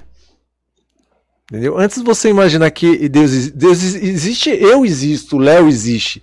Deus ele é, ele é tudo, ele é a perfeição, ele é tudo, né? Então, é, cara, é muito, é uma coisa assim que, que se a gente for parar para pensar assim, né? É, e é exatamente isso que você falou, pastor. É, às vezes a gente não tem nem noção de quanto, né? E Deus tem sido maravilhoso e tem cuidado de cada detalhe da nossa vida, né? Então, Ô, Flávio e, e Léo, assim, vocês tiveram algum momento na vida, assim, que você tinha um propósito bem definido, assim, cara, é isso aqui que eu preciso para esse momento agora? Já teve, assim? Sim, eu, antes de me, quando eu comecei a frequentar a igreja, eu, eu tive que largar algumas amizades. E eu comecei a frequentar a igreja e falei, meu, eu falei pra Deus, eu quero uma esposa. Eu quero uma esposa porque eu sei que vai Vai somar. vai somar. e, e tudo que eu tenho, cara, a, a Simone sempre foi a pessoa que Deus escolheu pra mim. E esse foi o propósito que ele tinha na minha vida, porque se eu não tivesse com ela, se eu não Mano, eu já falei pra Deus, você, né? se, você se, Timone- se não fosse Simone na sua vida, você era um perdido, mas perdido. mas perdido! Meu! Daquele que passa na frente da igreja, que até de perto sai. Fala, aí você pode até contaminar. Ô, Simone na sua vida, Então, mano. Foi então- um achado. Esse foi o. Você era curva de rio mesmo, Léo? Cara, eu era. Era. Eu era. Eu era. Era. Eu era. zangado, Eu era. Era curva fechada. Eu, dei, eu dei um trabalho, eu dei um trabalho, eu dei um trabalho. dei um É. trabalho. Você deu muito trabalho pra sua mãe, não? Meu, pra você ter uma ideia, eu saí de casa com 13 anos de idade. Caramba, meu. É. Você tá entendendo o nível, né? você ter uma ideia. Eu saí de casa com 13 anos de idade. Fiquei uns dois anos. Minha mãe achou que eu tava morto. E os Caramba. moleques que andavam comigo não falavam pra minha mãe onde eu tava. Mas você tava onde? Desculpa a curiosidade. Eu me envolvi com uma outra pessoa mais velha e fiquei Com morando 13 ela. anos? Com 13 anos de idade. tipo, a mulher tinha o quê? Uns 50 anos, te dava tinha- café da manhã, almoço, janta. Meu Deus do céu. Na, na época ela tinha, acho que era 20, 20. 25. É, muito velho pra um menino de É, 13 anos. Eu Pô, era um garotinho. verdadeiro- Um garotinho. Eu era É. uma criança, né, meu? E aí eu falei pra Deus, Deus, que vida é essa, né, cara? E eu só pra você ver como que é as coisas. Eu comecei a frequentar a igreja 2008, final de 2007 pra 2008. O que que eu fiz? Fui pro carnaval. Fui pro carnaval, cara, e o inimigo me deu uma rasteira lá que eu vou falar pra vocês. Foi nesse dia que eu tomei uma decisão, porque eu fui Você pro carnaval- aprendeu. Eu fui pro carnaval e eu fiquei muito louco. Mas, mas louco. Você ter uma ideia, sabe esses banheiro químico? Ah, esses banheiros químicos que eu fui usar o banheiro, tava tudo ocupado. Falei, ah, vou fazer aqui mesmo. Meu, e eu caí, velho. Um monte de. Meu. Caiu na lama vendo- mesmo. Um monte de gente Nossa. dando risada na minha cara. É. Nossa, e esse dia pra mim. Ô, Léo, mas o muito louco era de bebida ou era uma Tudo. coisa mais? É, Tudo. tá. Tudo. Não precisa entrar em Tudo. O que o detalhes. carnaval né? Tá. oferecia. Pra você ter uma ideia, Lê, é, eu tava usando pedra.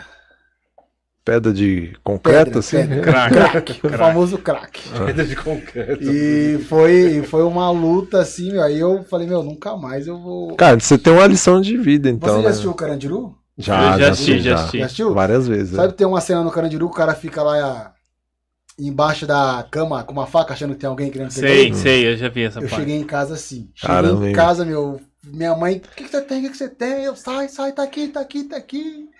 O que minha mãe fez? Pegou uma vassoura, velho. Mas É. quebrou nas minhas costas. Não, mas é que assim, né? As pessoas acham que a gente. Hoje a gente frequenta a igreja, nós né, temos a nossa vida já estabelecida. Lógico que a gente tem muitas coisas. As pessoas acham que a gente não é. que nós não tínhamos uma vida circular, uma vida difícil, né? Nós passamos por muitas coisas, né? Sim, sim. E pelo jeito você passou também por muitas coisas, né? Cara, eu passei por umas coisinhas aí, né? Hum. Pra você ter uma ideia, é. Cara, eu vou falar, mas já foi, né, gente? É. Deus me perdoe. É, eu teve uma época que eu andava só armado. E um dos amigos que na época era meu brother, brother, ele tava gerenciando uma biqueira. E a gente foi fazer um assalto. E nesse assalto, os caras reagiu, os caras estavam armados, começou a trocar de tiro. Eu tava no meio, velho. E eu comecei a. Cara, não sei se. Até hoje eu não sei, sinceramente eu não sei. Se a pessoa morreu ou não. Mas eu já fiz algumas besteiras já. Já fui. Eu já. Tinha um cara que. Eis que tudo novo se fez na sua vida, né? Léo? Exatamente. Amém. Te- teve um cara que ele foi lá na minha casa matar meu irmão, colocou uma 380 na cara da minha mãe. E eu Que fui lá história, falar com ele e ele falou: Não, quem é que tá aí? Eu falei, mano, minha mãe e tal. Aí ele falou: Ô, sua mãe, calma aí, vamos trocar ideia. Ele foi trocar uma ideia e tal. Conversei com o cara. Aí o cara falou: Você vamos fazer o seguinte: Eu não vou matar seu irmão, mas eu quero que você me ajude num negócio. Eu falei: O que, que você quer? Vamos ali comigo. Eu fui na casa de um cara que tava devendo ele. Ô, louco. O cara saiu pra fora, o cara com dois filhos na porta chorando. O cara falou assim: cadê meu dinheiro? Cadê meu dinheiro? Meu, não tem dinheiro, cara. O cara falou: e aí, e aí, e aí? Falei: e aí, cara? Tá devendo pra você, né? Pra mim, meu. O cara falou: então sai fora, sai fora. Aí eu saí, meu. Até hoje o cara nunca mais voltou. Esse é só uma das histórias, né, uma das Léo? histórias, uma das histórias. Caramba. É, mas acho que. eu Acho que, acho que, acho que esse que é legal no cristian- o cristianismo, assim, ele te dá uma definição de propósito de vida, né? Sim. Você começar a andar com Deus, te dá um, te dá um, te dá um norte, às vezes que a pessoa, a- às vezes a gente tá tão habituado no meio do cristão, a gente tá tão habituado a ler a palavra, a ter comunhão, assim, que quem tá fora, cara, o cara às vezes encontra um, um propósito nisso. Eu, eu li um, um artigo um tempo atrás de um cara que foi fazer uma reportagem numa favela do Rio de Janeiro. E aí ele era pra ele se infiltrar na favela do Rio de Janeiro pra ele é, ver a, a ação da. Como é que fala lá? Da milícia na comunidade. E aí ele começou a frequentar uma igreja local. E ele, e ele escreveu uma reportagem. Cara, eu tenho que achar essa reportagem pra depois compartilhar. Muito bacana. Ele escreveu o que a igreja faz com uma pessoa que às vezes a gente não tem noção. Um exemplo assim, de- e tem muito a ver com propósito. O, o quanto o quanto faz bem o cara tá na porta da igreja recebendo a pessoa e se sentindo útil. Então ele se veste bem, ele se tro... não é o caso da nossa igreja, nós somos todos mal acabados, né? Mas o cara, mas ele tá o, o- a reportagem focava assim. aqui.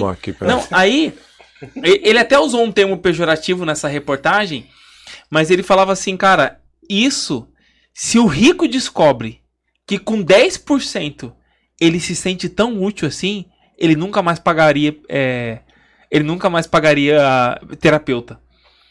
Porque o cara vem pra igreja, e eu acho que a igreja faz isso. O cristianismo faz isso. O servir na comunidade faz isso. Sim. Não é assim, você está interagindo na comunidade, você se sente útil, você encontra propósito de vida, você você servir alguém, você encontra propósito. Às vezes a gente não dá nada para a pessoa que está entregando um envelope lá, mas a pessoa que está colocando envelope lá está se sentindo útil. É. A pessoa tá se sentindo, cara, a pessoa que tá aqui na igreja, né, quem, quem não conhece, nós temos uma cantina. A pessoa se sente servindo alguém, fazendo alguma coisa. E além disso, ela tá aprendendo também, né? Ela tá aprendendo. Então, assim, ó, o, o, quando a gente olha o exemplo de Jesus, que é o que tem o espírito de servir, o servir, nesse servir, assim como você encontrou, Léo, as pessoas encontram um propósito. Sim. Então, acho que o cristianismo tem. E esse é um desafio pra gente. Sim. Quando a gente traz alguém pra igreja e, e começa a inserir essa pessoa em fazer coisas, você acha que você só tá dando uma atribuição pra ela fazer e pra ela ajudar. Mas muita gente nesse caminho encontra um propósito. Ajudar alguém. O Flávio acabou de vir no encontro com Deus. Pô, é um baita de um propósito você servir. É Uau. verdade. Você serve a pessoa. Então, e, que- e quem passou no encontro com Deus, amanhã quer estar no encontro com Deus porque quer servir. E muitas das vezes você é, mais, é ministrado tanto quanto quem tá 150 ali vezes mais você é né? ministrado É. quando você trabalha. É. Mas você acha que simplesmente você tá dando. o- o- a, a história do Léo, né? Que saiu do, do mundo do crime mesmo, né, cara? E encontrou na igreja. Porque você é cercado de, de palavras e situações e momentos que você vai encontrando propósito naquilo que você tá fazendo. Sim. Então, a, a igreja tem uma. Cara.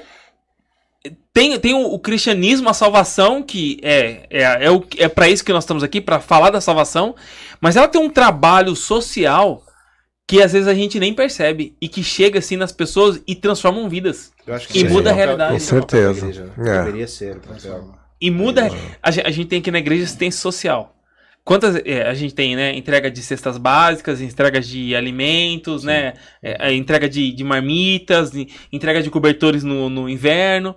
Cara, quanta gente se sente útil porque tá fazendo aquilo. Sim. Então a pessoa encontrou um propósito, tava perdidona, não sabia, e a, a igreja ajuda ela a encontrar. E eu acho que às vezes acontece, é, às vezes a pessoa encontra na igreja um propósito e ela conhece Jesus. Eu acho que tem muita gente que vem pelo propósito de servir Sim. E se depara com, cara, ainda depois, tu- além de tudo isso, tem Jesus aqui. Ela Né? Então, sente, né? tem, tem pessoas que também vêm por Jesus e acabam encontrando a, a, o espírito de servir na igreja, mas acho que tem muita gente que vem pelo acaba encontrando um propósito, nesse meio do propósito encontra Deus. Eu acho que isso é o. Bacana. Esse é o. Sim. Não, recenti- a igreja pode fazer, né? recentemente agora a gente teve aí um propósito que foi levar a palavra de Deus, distribuímos aí ovos de Páscoa aí para a Sim, galo- agora na garotada. Páscoa, a gente né? foi numa comunidade aqui muito perto aqui, né? Pra quem não sabe, a gente, nós estamos aqui na região de Santo Amaro e aí a gente quer até convidar você aí que está assistindo a vir conhecer a nossa igreja aqui, nossos cultos, né? De quinta e de domingo, tá bom? Depois você entra lá no nosso no, no- Instagram da igreja lá, tem todas as definições. Mas recentemente a gente teve um, foi estabelecido um propósito de evangelizar, de levar, né, para as pessoas a verdadeira Páscoa, né? E nós entramos lá numa, numa comunidade, uma pe- pequena comunidade que tem aqui perto, aonde as pessoas nos receberam muito bem, inclusive tinha uma, uma, uma pessoa lá que ela se abriu para receber. Uhum. Ela, na acho que na vida dela, não sei, talvez ela falou, poxa, eu, eu, eu tenho um propósito de vida e eu quero é, buscar isso. E a gente percebeu porque ela chorou, nó- nós estávamos ali orando, né? Foi mesmo. E ela se derramou, se entregou ali, verdadeiramente, ela chorou e aquilo foi muito impactante, inclusive pra gente, né, Léo, que a gente ficou, vivenciou aquilo, cara. E assim, a simplicidade que as pessoas vem, né, esse, esse chega. Então, é, isso tem sido de um ensinamento assim, Aprendizado, é um né? aprendizado muito muito bacana, muito gostoso. Então, tem a gente ouve muito falar que é melhor servir do que ser servido, né? Muito. É, e tem- Jesus ensina isso, né? Exatamente, né? Então, O maior é aquele que serve. e de uns anos pra cá eu, eu, eu comecei a ter esse propósito, né? Às vezes você se pega assim, querendo ser.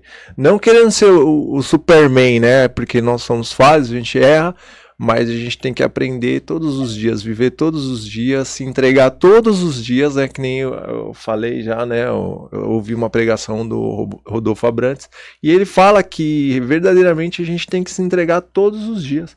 Porque nós estamos na carne, nós estamos no pecado, mas nós temos que nos entregar todos os dias. E o propósito disso, né? Para que se- qual é o propósito, né? Se você quer ter uma vida abundante, e não é fato, não é figurinha, a gente não tá trocando figurinha aqui, a gente tá falando daquilo que a gente vive, É, Sim. é, né? A gente experiência. tá falando daquilo que, que a gente vive, né, Flávio? Eu, eu acredito que uma frase que, que muito é dita que Deus não somente une vidas, ele une propósitos, né? Sim. Cara, eu sou. Eu, eu posso falar isso porque quando eu encontrei a Livre, a gente não tinha ideia do que Deus estava preparando pra gente. E, e aí então acontece uma situação que a gente acaba ficando com uma célula na nossa mão. E a gente não queria. A gente não entendia qual era o propósito de Deus, mas estava lá acontecendo, e tudo estava encaminhando. E, meu, hoje é uma coisa que a gente não consegue viver sem. Uhum. Na pandemia a gente deu uma pirada, principalmente a Lívia, que ela falou: como é que eu tô aqui em casa e não tô com as pessoas, eu não tô em comunhão? E a gente não podia fazer célula, mas a gente juntou um, um grupinho clandestino para fazer umas visitas lá. Mas é. Eu acho que assim, cara, eu encontrei meu propósito junto com ela. E o nosso propósito é tratar vidas. Cuidar, né? Cuidar, cara. Eu acho que é, que é isso, principalmente quando você encontra Jesus e se torna seu propósito. Né? Porque você, Deus não faz, a- a- a- muda a história como mudou a história do Léo, a minha, a sua, só pra falar assim, ó, ele ficou bonitinho. Não, cara, o teu testemunho vai mudar vidas. Então tem, tudo é feito é. com um propósito. E, e tudo que a gente tem vivido até hoje, é, a gente caminha pra isso, pra cuidar de vidas. Exatamente. Bacana. É, eu é, tipo assim, muita gente, lá, lá no encontro tinha pessoa que me chamava de pastor. Falei, Pastor não sou- Flávio aí, ó, pastorzão. Eu não sou. Aí É, hoje, né? hoje, hoje a minha cunhada assim, mas você é, você não precisa da, da, da Você não precisa do unção, título, é do verdade. título, mas você, você age. Eu falei, tá bom, senhor, já que o senhor tá tal de semana. Mas, cara, a, a ideia do propósito, você não precisa realmente de título, você não precisa de nada. Quando você descobre o seu propósito, você vai. Vai fazer e pronto. É, o propósito, junto. quando você encontra o É. seu propósito, cara, você. É, é tudo, tudo que você respira tá em volta daquilo. E parece que Deus contribui ainda mais para que você viva o seu propósito. Exatamente. Cara, passar por esse encontro foi maravilhoso. Bacana, Flávio. Entendeu? É. Teve frutos é, é, que veio da célula, da célula de terça-feira, inconformados, que veio agora. Entendeu? O que está acontecendo. Então, tipo assim, é fruto de um propósito, é fruto quando a gente realmente entendeu o nosso propósito. Então, quando você entende o seu propósito, você talvez não, não tá vendo o que vai acontecer agora. Cara, eu fico imaginando, a gente tava aqui semana, pa- há 15 dias, a gente tava com o apóstolo. Uhum. Você acha que ele tinha a dimensão do propósito de Deus na vida dele? A gente chegou a comentar isso, né? A, a- a vivência aqui com o É, apóstolo foi meu, muito. Foi, foi do coisa única, do né? mundo. Sabe? Tem, que tem ele como referência. É, Sim. sim. Cara, você não tem ideia do propósito que Deus tem na sua vida. A gente não consegue ter essa dimensão. Sabe? Que a gente é humano. A gente tá nessa questão humana. Mas quando eh, você começa a entrar no propósito de Deus, cara, as coisas vão acontecer de uma, de uma maneira sobrenatural. E quando você vive isso, vai ser tremendo. Sim, bacana. Ó, e, e eu acho que assim, ó, qual que é o, a grande chave aqui, ó, que eu acho que tá muito relacionada com ser cristão e o nosso desafio. É quando você consegue unir o propósito com a fé. Cara, deixa eu falar pra você, não tem quem te segure. Não. Verdade. Quando você consegue definir. E, gente, e, e assim, é, esquece o termo propósito de vida. O propósito pro seu momento hoje. Talvez o seu momento hoje seja, cara, meu propósito é ganhar dinheiro, meu propósito é trabalhar, meu propósito é. Tem momentos da vida que a gente vai encaixando os propósitos. Mas se você souber unir propósito e fé, ó. Você decola. Não, não, não, você não decola, você voa. Boa. Eu tenho algumas experiências assim na, na vida profissional. Que eu nem, eu nem hoje, hoje eu entendo assim. Mas eu tinha muita vontade de ter um negócio. E aí, cara, e, e aí eu comecei o meu negócio tal. Fiquei. E eu- só também um, um parênteses aqui, né? As pessoas acham que abre um negócio e amanhã tá funcionando. Cara, eu fiquei seis anos da minha vida administrando a minha vida é, como funcionário seletista E a vida profissional. e, e com, e tentando tocar uma empresa. E aí depois eu consegui e a empresa, graças a Deus, deslanchou. Mas assim, e aí quando, quando eu comecei a, a entender isso e a definir um propósito de, de ser empreendedor, empresário, assim, cara, eu olhava para algumas empresas, eu passava e via o nome da empresa, eu falava, cara, eu quero que esse cara seja meu cliente. Ou sem brincadeira, é impressionante. Eu quero que seja meu cliente. Eu quero que seja meu cliente. Eu quero que seja meu cliente. E querendo ou não, você acabava juntando propósito com fé. Meu irmão, não tem quem te segure. Então fica aqui uma dica pra gente até avançar no tema aqui. Deixa eu só ver duas perguntas. De- an- antes, do, antes do Flávio ler as perguntas, ô gente, a pizza pede duas. Perguntei agora aqui, eu perguntei Você agora. que tá em casa aí, afobada né? aqui. Perguntei aqui, velho.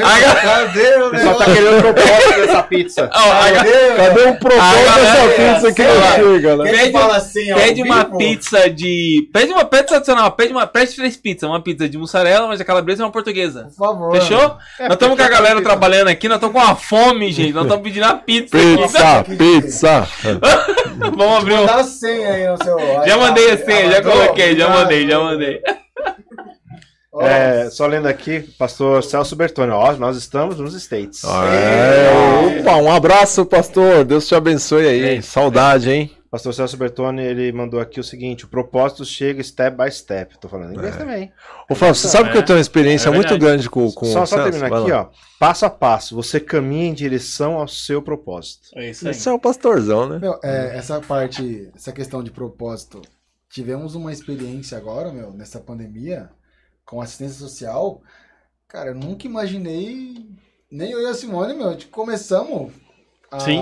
tomar conta. Meu, a gente ajudamos gente de Florianópolis, do Rio de Janeiro, da Bahia. Sim. Meu, é bem aquilo que o Rafa acabou de falar, meu. Quando você ajunta o propósito, E a cara, fé. e a fé, meu, É muito eu, legal. acho que isso né? o pastor Vocês Celso falou é exatamente isso, cara. É passo a passo. Assim, o que a gente não pode é ficar parado, ah, enquanto eu não tiver o meu propósito de vida, eu- eu não saio daqui. O cara nem sabe qual é o propósito, ele tá esperando o propósito, Vai né? caminhando, o propósito vai surgindo conforme a sua caminhada. Eu acho que isso que é o mais interessante. É um desafio? É um desafio, mas vai surgindo conforme a sua caminhada. Assim, Bacana. É, é, a gente falou o pastor Celso aí, eu não sei, talvez, eu não sei se eu tive essa oportunidade de, con- de contar, né? Mas Aproveite. teve um propósito de chegar aqui nessa igreja. Se vocês não sabem, eu e a Tatiana, a gente foi fruto também do pastor Celso, talvez ele nem saiba o que aconteceu. É, nós frequentávamos uma igreja, a igreja Renascer, né? Uhum. E eu fui convidado a participar do encontro. Ah, ah, vou no encontro, fazer o quê lá? Mó lavagem cerebral e tal, né? E a gente, fica, a gente acaba ficar fechado, a gente acaba se fechando. E na verdade não era. E re- realmente eu tive um encontro verdadeiro com Deus e ali Deus tocou no meu coração. Quando eu voltei do encontro, a gente volta, né? Meu, tô, né, cheio do Sapatinho Espírito de fogo. Santo, sapatinho de fogo, né? E aí a gente foi numa igreja e tal, onde o pastor Celso estava ministrando, que ele era da casa de Davi. Quando a gente chegou lá na igreja, né, a gente foi ministrado e tal, a gente foi no encontro, falei, agora, a gente vai aonde? Quando a gente chegou, aí um, um pastor falou assim, não, a- a igreja sede fica lá em Santo Amaro, vocês estão pertinho procura lá o, o apóstolo Bertone e tal, né? A gente veio aqui pra igreja, aí a gente começou a conversar e tal, aí a sua mãe nos recebeu muito bem, a- a, Isabel, né? Uhum. Pô, eu, lembro disso até hoje.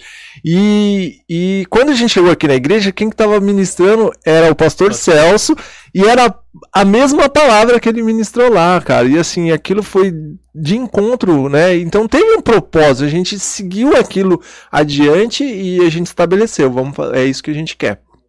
Né? E assim, a- a- e falar sobre isso que a gente está aqui cheio, cheio do Espírito Santo, essa vontade, esse amor que a gente tem no coração, a gente quer, é, nós queremos propagar isso para você que está em casa, para você entender que às vezes é que nem eu falei, a gente não tá trocando figurinha, a gente não tá querendo ser superstar nem nada. Na verdade, a gente tá cheio do amor do Espírito Santo de Deus, a gente tá tão cheio de, de viver experiências maravilhosas, experiências de vida mesmo. É, podemos dizer até experiência sobrenatural. Todo dia eu vivo uma experiência sobrenatural com Deus. E se você for parar para pensar, é, verdadeiramente é isso. E a gente fica tão cheio e a gente quer que as pessoas que não têm essa experiência, que não conhecem isso, vivenciem isso. Nós não estamos falando aqui de uma religião. Nós estamos falando aqui de algo que aconteceu nas nossas vidas. Nós somos testemunhos vivos, né? Nós estamos andando, nós somos cheios do Espírito Santo e tudo que aconteceu na nossa vida, né, Léo? A gente quer passar isso para as pessoas. E eu tenho certeza, cada um que vem aqui na igreja, todos os que servem, aqueles que participam, que frequentam, aqueles que estão em casa, que assistem o culto, que compartilha, que é uma forma de evangelizar mesmo, né? Então, se você está em casa nos ouvindo agora, compartilhe esse vídeo com seus irmãos, com a sua família, para que eles também sejam alcançados de uma certa forma. Mas nós aqui, nós quatro, nós estamos reunidos aqui, mas tem o Claudinho, tem nossos irmãos Tem ali, tem uma galera aqui do São. Luís, né? Nós temos aqui um camarim aqui bacana. Depois a gente mostra aí nos bastidores pra vocês, viu, gente? Pastorzão, só uma pergunta aqui. Rafael Viana enviou. Tem como ter mais de um propósito ao mesmo tempo?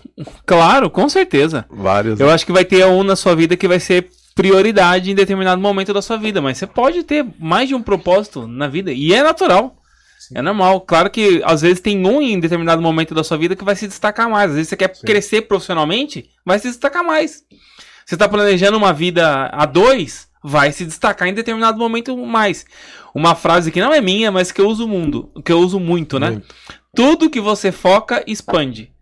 E quando você tá com um propósito, cara, tudo, tudo expande. Você falou isso uma vez pra mim, sabia? Você não lembra, né? Não lembro, mas assim, quando você quer comprar, um exemplo, você quer comprar um carro, né? Às vezes tá com. Cara, parece que só, só aparece modelo do carro que você quer comprar.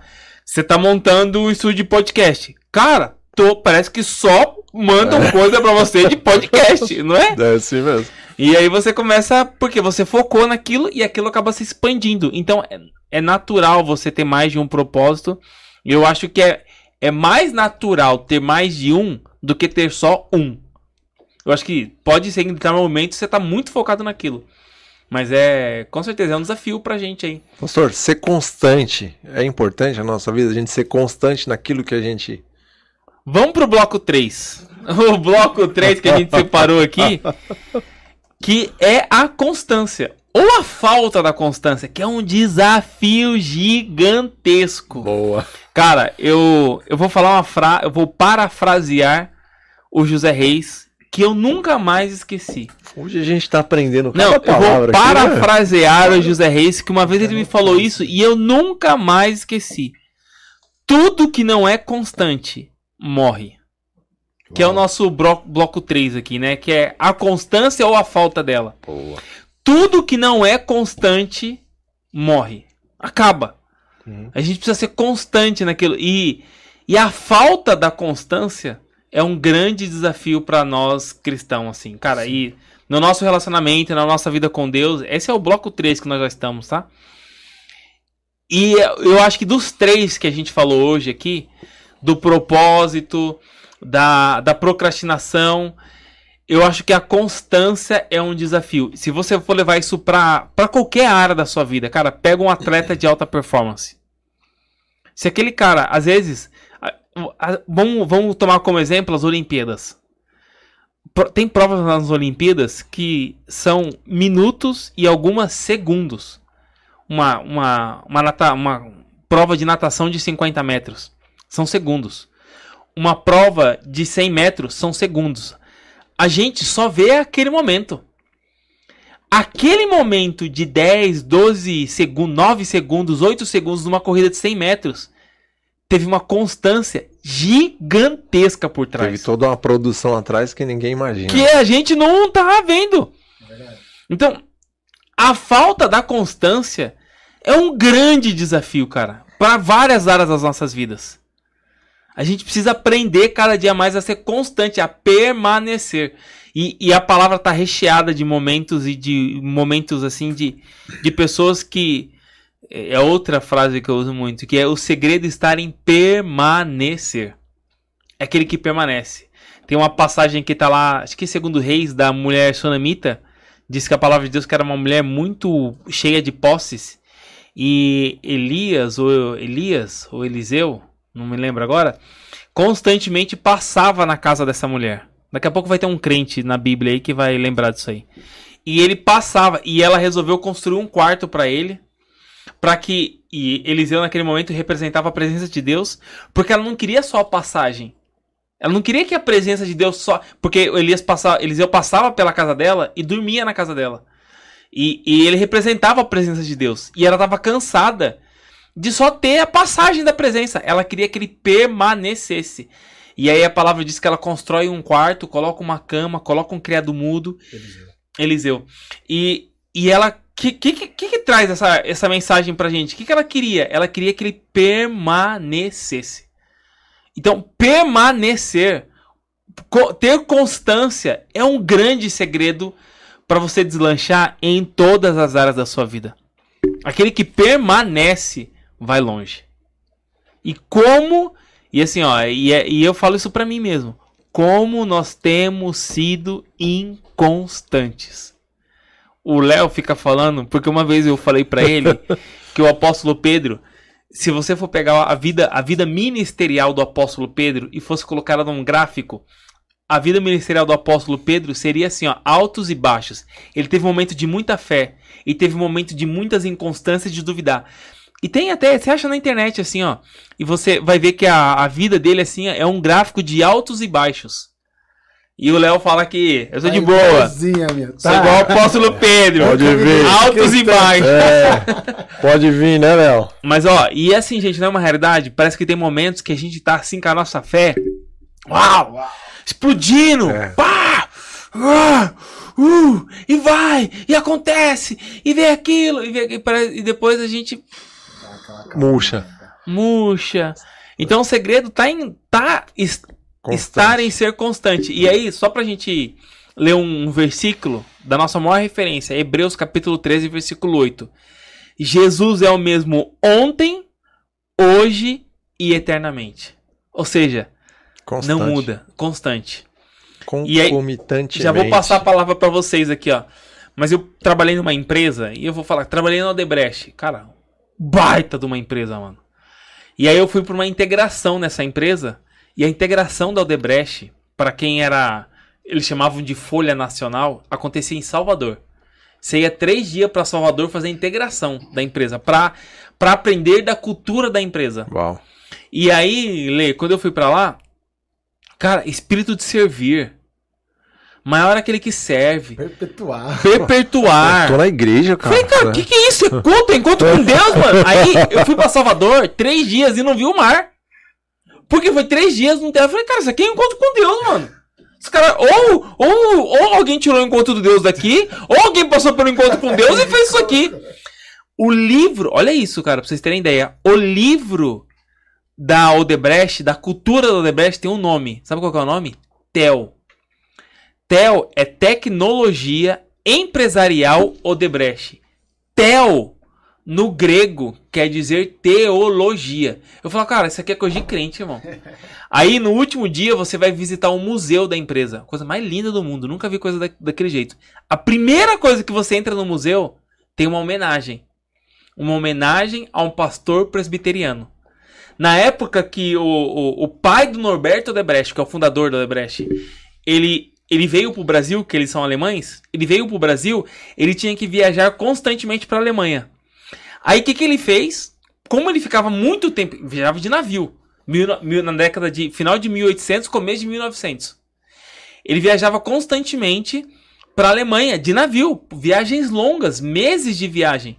E aí o que, que ele fez com os filhos? Ele deixou um pastor presbiteriano para dar referência à educação. Então toda a educação do fundador foi baseada na Bíblia. Por isso que é o, o, o conceito dela é Bíblia. Sim. E, e, e tem muito ligado em você permanecer. E lá tinha muito isso assim. Era o pai que trabalhou 30 anos, que já estava o filho trabalhando há 20 e que já estava o neto trabalhando há 10. Então era uma questão de você perpetuar, de você permanecer. E o segredo tá isso. E uma coisa que eles usavam que é 100% Bíblia. A frase principal de lá era assim, falando da cultura da empresa. Nós estamos sob uma base que nunca muda, que era a cultura. Cara, da onde vem isso, irmão? Nós estamos em cima de que base? A Bíblia. A Bíblia foi escrita quando? Escrita quando? Anos e anos atrás. E nós estamos numa base que não muda. A Bíblia, ela é atemporal. Sim. Ou seja, ela não foi feita só para aquele tempo. O que aconteceu lá atrás. É, porque você lê a Bíblia hoje, você fala, cara, Deus tá falando comigo É. agora, meu. Alguém traz um sermão em algum texto bíblico, que é o texto de Hebreus aqui, 13 e 8. Jesus é o mesmo, o mesmo ontem, hoje e eternamente. Então ele não muda. Então eu acho que assim, se a gente tem um Deus, se a gente serve um Senhor, se a gente reconhece Jesus Cristo como o Senhor da nossa vida, que não muda, que ele permanece, que ele é o mesmo ontem, hoje e eternamente, a gente tem que seguir o mesmo caminho, cara. Então o segredo da vida cristã está em ter constância. Viu, Léo? E aí? Mas, oh, mas, mas assim, a gente é inconstante pra caramba, né? Bastante. Fala a verdade. É. Demais. Demais. Eu, eu tava aqui lembrando de um texto e, cara, ele é, como você falou, a Bíblia é atemporal. E tá lá em Mateus 24, no versículo 12, diz que por se multiplicar a iniquidade, o amor de muitos se esfriará. Mas no 13 ele diz o seguinte, mas aquele que perseverar até o fim será salvo. Perseverar, constância. Não é? Sim, e, e, esse, Permanecer. e esse versículo perseverar até o fim será salvo, ele repete também em Mateus 10. Então, tipo assim, cara, a gente, a gente é chamado para perseverar. Tem essas frases motivacionais de Instagram que diz que só conquista quem persevera. É, Porque se a pessoa desistiu no meio do caminho, cara, ela parou. Nossa. Entendeu? Então isso é. é- A isso é gente uma lição permaneceu, né? Posso dizer aqui que a, Estamos a história do Léo. Estamos permanecendo. Tem a história do Léo, né? De onde ele veio, né, Léo? A- Onde você chegou hoje, né? Cada um tem uma história aqui. Eu mesmo tenho a minha história de vida e isso foi porque a gente permaneceu. A gente continuou, ainda tropeçando, fazendo as coisas erradas, né? Que foram muitas. E faz né? parte, todo mundo vai Faz errar. parte, né, Rafa? E hoje a gente pode dizer aí que nós somos mais que vencedores. Mas eu- uma coisa que eu tenho pedido muito para Deus, não sei, eu, eu acho que eu sou mais velho aqui, 43 anos de idade, mas eu posso dizer isso que eu cheguei num um ponto que eu falei, Senhor, ontem mesmo eu fiz oração, eu quero que o Senhor permaneça e que isso permaneça, esse fogo que está queimando no meu coração, isso que isso não se apague nunca.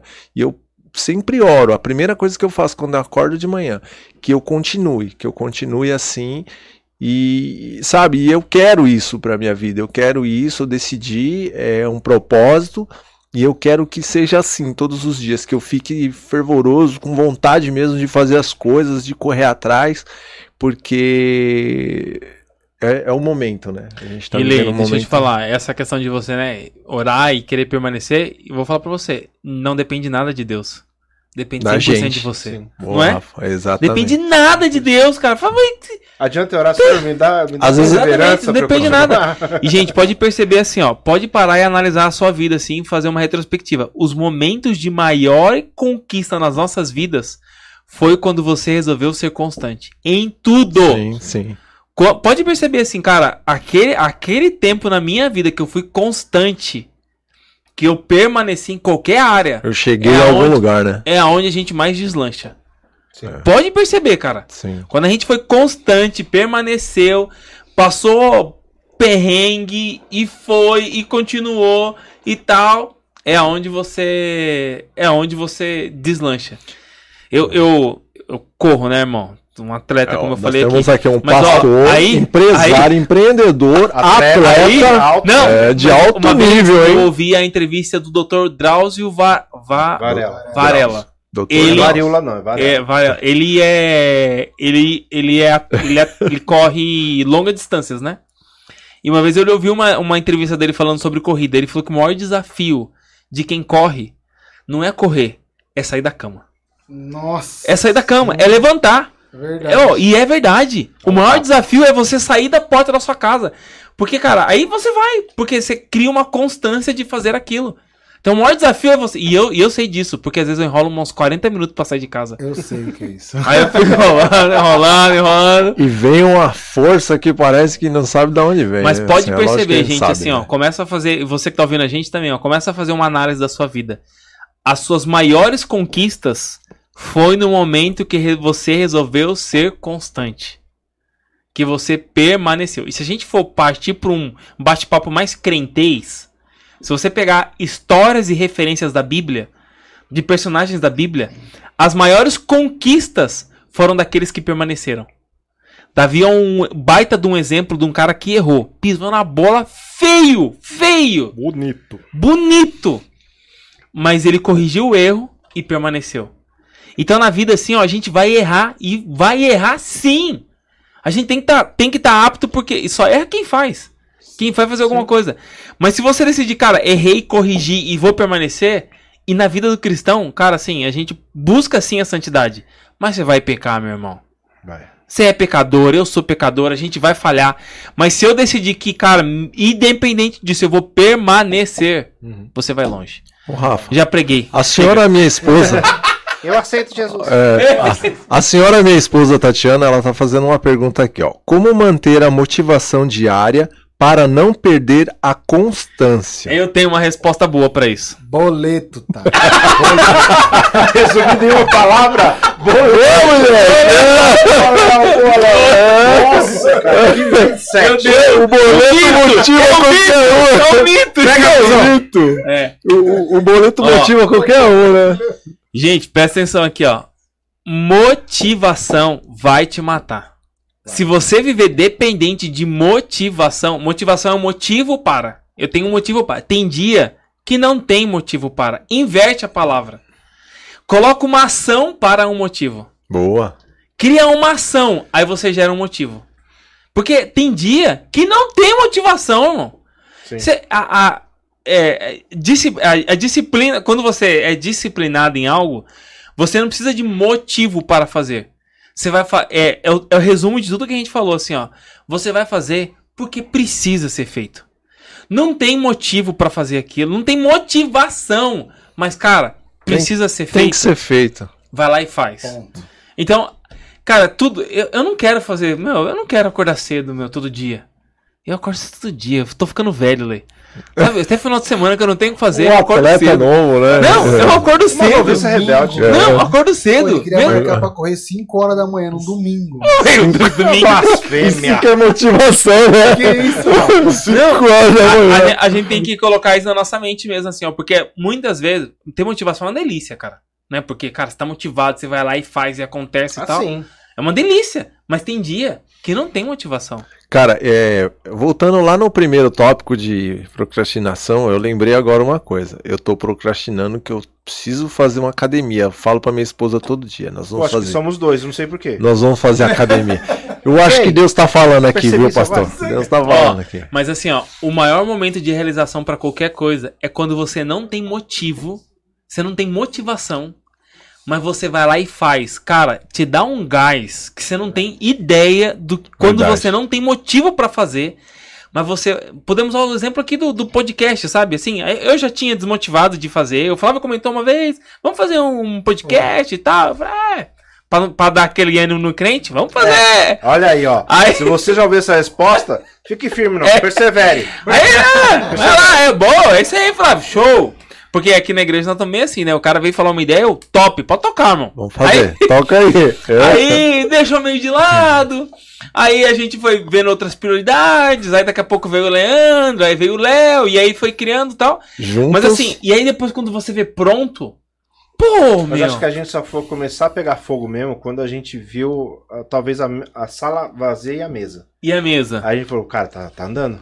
Tá andando, Então, né? assim, qu- É quando, ação, é ação, quando né? você não tem motivo e você faz, cara, a endorfina, assim, em você, mano, cresce de um Sim. jeito. Você fala, cara, eu não tinha vontade, eu não tinha disposição, mas eu fiz. Agora eu Cara, ô, isso aí te dá um gás pra vida, em todos os sentidos, gigantesco, meu. Sim, é, o Rafael Viana colocou aqui que ele tá numa luta para concluir um devocional, que às vezes ele se sente como um peso.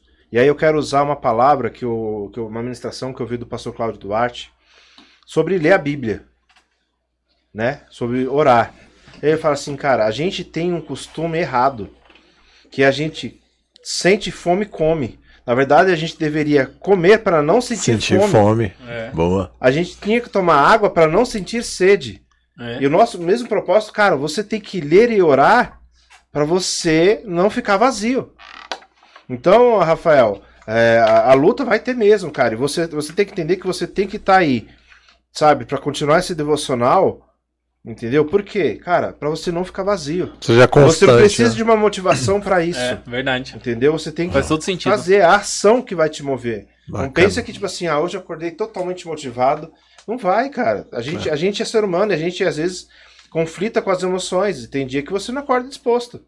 Tem dia que você acorda que nem o Rafael, querendo sair correndo aí até Tapsirica e voltar. É o nosso pastor Entendeu? Forrest Gump, né? Forrest Entendeu? E Gump. tem dia que você vai acordar que nem eu, que tipo, você não vai Não. querer levantar da cama e você quer tomar café primeiro. Só comer um pãozinho e É, tomar um café, né? O dia não começa. É, né? o ser humano varia. Contribuindo aí com o Rafael e com a resposta da Tati, é...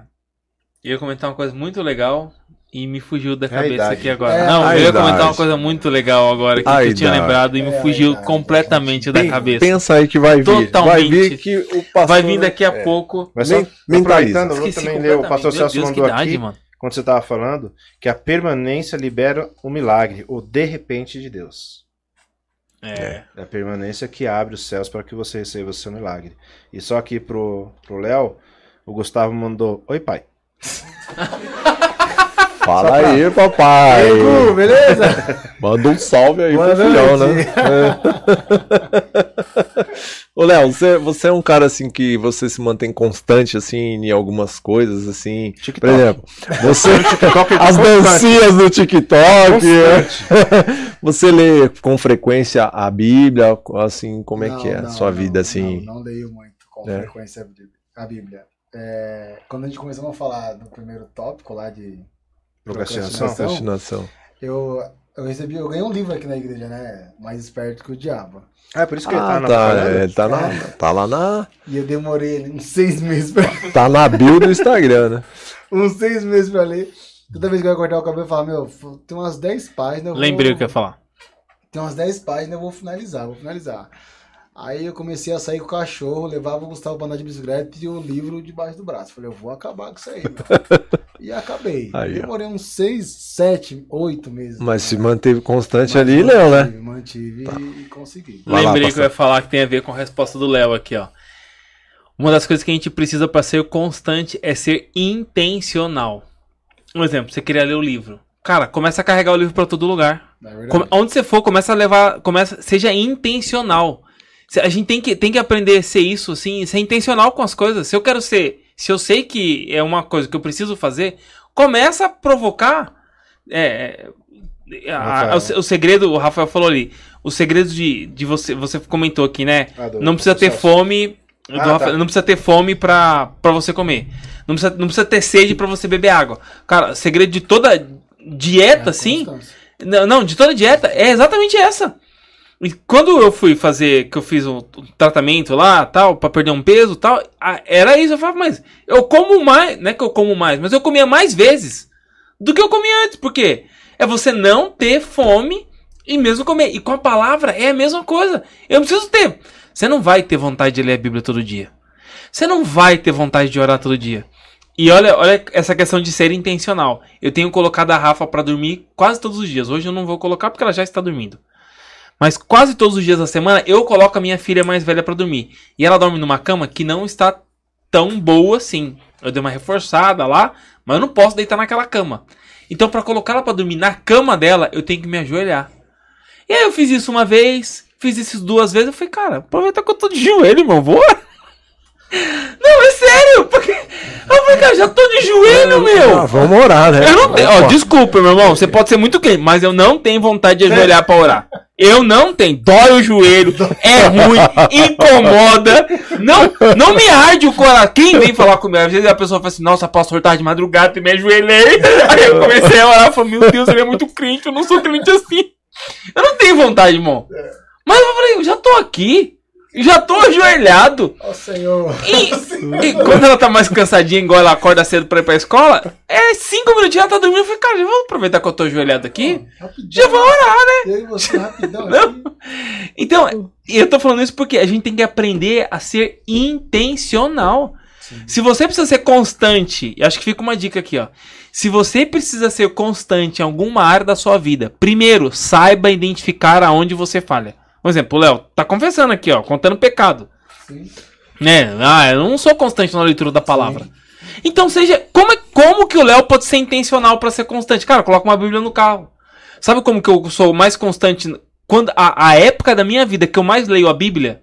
Quando eu deixo sempre uma Bíblia dentro do banheiro. É sério? Eu deixo uma Bíblia dentro do banheiro, mano. Porque, cara, ao invés de pegar o celular na mão, eu pego a Bíblia. Vou colocar uma Bíblia no meu, no meu banheiro Então, a partir por que, de amanhã. por que, que você tá sendo? Você tá sendo intencional. Porque você não vai ter vontade todo dia de ler a Bíblia, não, mano. Verdade. Mas se você é intencional, pô, todo a maioria de nós tem duas, três, duas, três Bíblias em casa, Sim. não é? Sim. Então, cara, deixa uma Bíblia lá na, por- no quarto, deixa uma Bíblia lá no banheiro, deixa uma Bíblia dentro do carro. Meu irmão, dica do pastor Rafael: deixa uma Bíblia no banheiro. Essa vai pro corte. Essa vai. Não, Essa vai pro corte. não, é a época que eu mais leio Bíblia é quando. Aí eu tô tentando deixar uma Bíblia no banheiro. Aí toda hora alguém vai lá e tira. Pô, meu, eu tô deixando aqui É que alguém propositalmente. começou a ler depois falei, vamos junto. Você não Eu deixo aqui proposital, eu chego no banheiro, lá, cadê minha Bíblia? Mas é uma realidade. Então, assim, ó, você quer ser constante, você tem que ser intencional. E pra você ser intencional, você tem que saber aonde você tá errando de ser constante, entendeu? É, a, tem uma. A Simone não sabe andar de bicicleta, né? E aí a gente comprou uma bicicleta pro Gustavo. Meu, o Gustavo aprendeu a andar de bicicleta em dois dias. E eu falei pra Eu Simone. vi você ensinando ele. Você soltou ele numa ladeira e falou, vai. Aí eu vi o Gustavo. O senhor te E carrega. aprendeu. Ele falou assim, ó. É, eu, fui, eu tava na casa do Leandro lá na praia. Tava na casa Foi. do Lê. E aí tem uma, uma bicicleta Ah, é, foi, né? Foi mesmo. E aí o Gustavo falou, pai, por que, que você consegue? Eu não consigo. Aí eu falei pra ele, se eu consigo, você também consegue. Você tem que manter a constância, né? Ele não entendeu nada que eu falei. Ele não entendeu nada. Aí eu falei, eu vou comprar uma bicicleta pra você e você vai aprender a bicicleta. Ele aprendeu em dois dias. Foi, você falou, né? Da vez que a gente foi na sua casa. Nossa, no dia que eu tava na casa do Leandro, cara, meus braços doeu, cara. Um menino pesado. velho. Cara, eu falei com ele, Gu, foi o seguinte, meu, você não pode ter medo, velho. Você vai cair. Mas você tem que saber que você tem que levantar e, meu, bola pra cima, meu. Legal. E eu falei pra Simone, Simone, a mesma coisa, a, a mesmas oportunidades que o Gustavo tem, você tá tendo. Só que você não tá mantendo a constância. Não é a prioridade dela, né? Né? Se for, aprende. Pastor, Não aprende. a Priscila falou aqui que ela não vai mais tirar a Bíblia do banheiro. Ah, porque eu deixei a Bíblia preta lá dentro do banheiro. Aí eu vou lá no banheiro, cadê a Bíblia, mano? Mas acho que da última vez eu que tirei, que eu acho que eu trouxe pra igreja. O pastor Aí- Celso falou aqui que homem que é homem deixa a Bíblia no banheiro. É, então ele já tem uma experiência com a Bíblia no banheiro, né? Eu- sabe que eu, eu pairei agora há pouco aqui, você estava falando, ah, Mais então vou colocar. É, eu pairo toda hora, né? Eu Momento Scooby. colocar a Bíblia, de, o, o livro debaixo do, bi, do, do braço e vai, né? Que você, uma hora você vai ler. Aí esses, já tem um tempo, né, irmão? Que eu, eu vendo as minhas luminárias, vamos fazer um merchan aqui. Você quer comprar uma luminária? Leandro Almeida luminária. Tá saindo, Então, gente, assim, é, eu, falo, eu falo sempre isso pra ela. Eu fiz uma camiseta da, da, da luminárias e tal, e eu falei pra ela, eu vou entrar no shopping, eu vou andar com a luminária debaixo do braço, porque todo mundo me vê com a luminária e falei, nossa, que bonito, né? Então, eu, eu vou andar com a luminária. E então é, é o propósito, né, pastor? Tipo, eu tenho um propósito. É lógico que eu tenho a minha vida cristã, minha vida de fé com Deus, busco a palavra de Deus, né? E quero ser usado pelo Espírito Santo de Deus a todo momento. Mas também eu busco um propósito que é ter a minha empresa, que Pre- já tenho minha empresa Já e assim. fazendo minhas coisas, né? E eu e aí às vezes eu fico buscando um, um atalho não, né? Eu fico buscando estratégias, né? E eu já vi cara falar cada estratégia louca aí, eu falei, meu, eu vou pegar a luminária, vou entrar dentro do shopping. Eu já fui no Embu esses dias, na feira do Embu. Hoje eu faço uma feira aqui no Portal do Morumbi.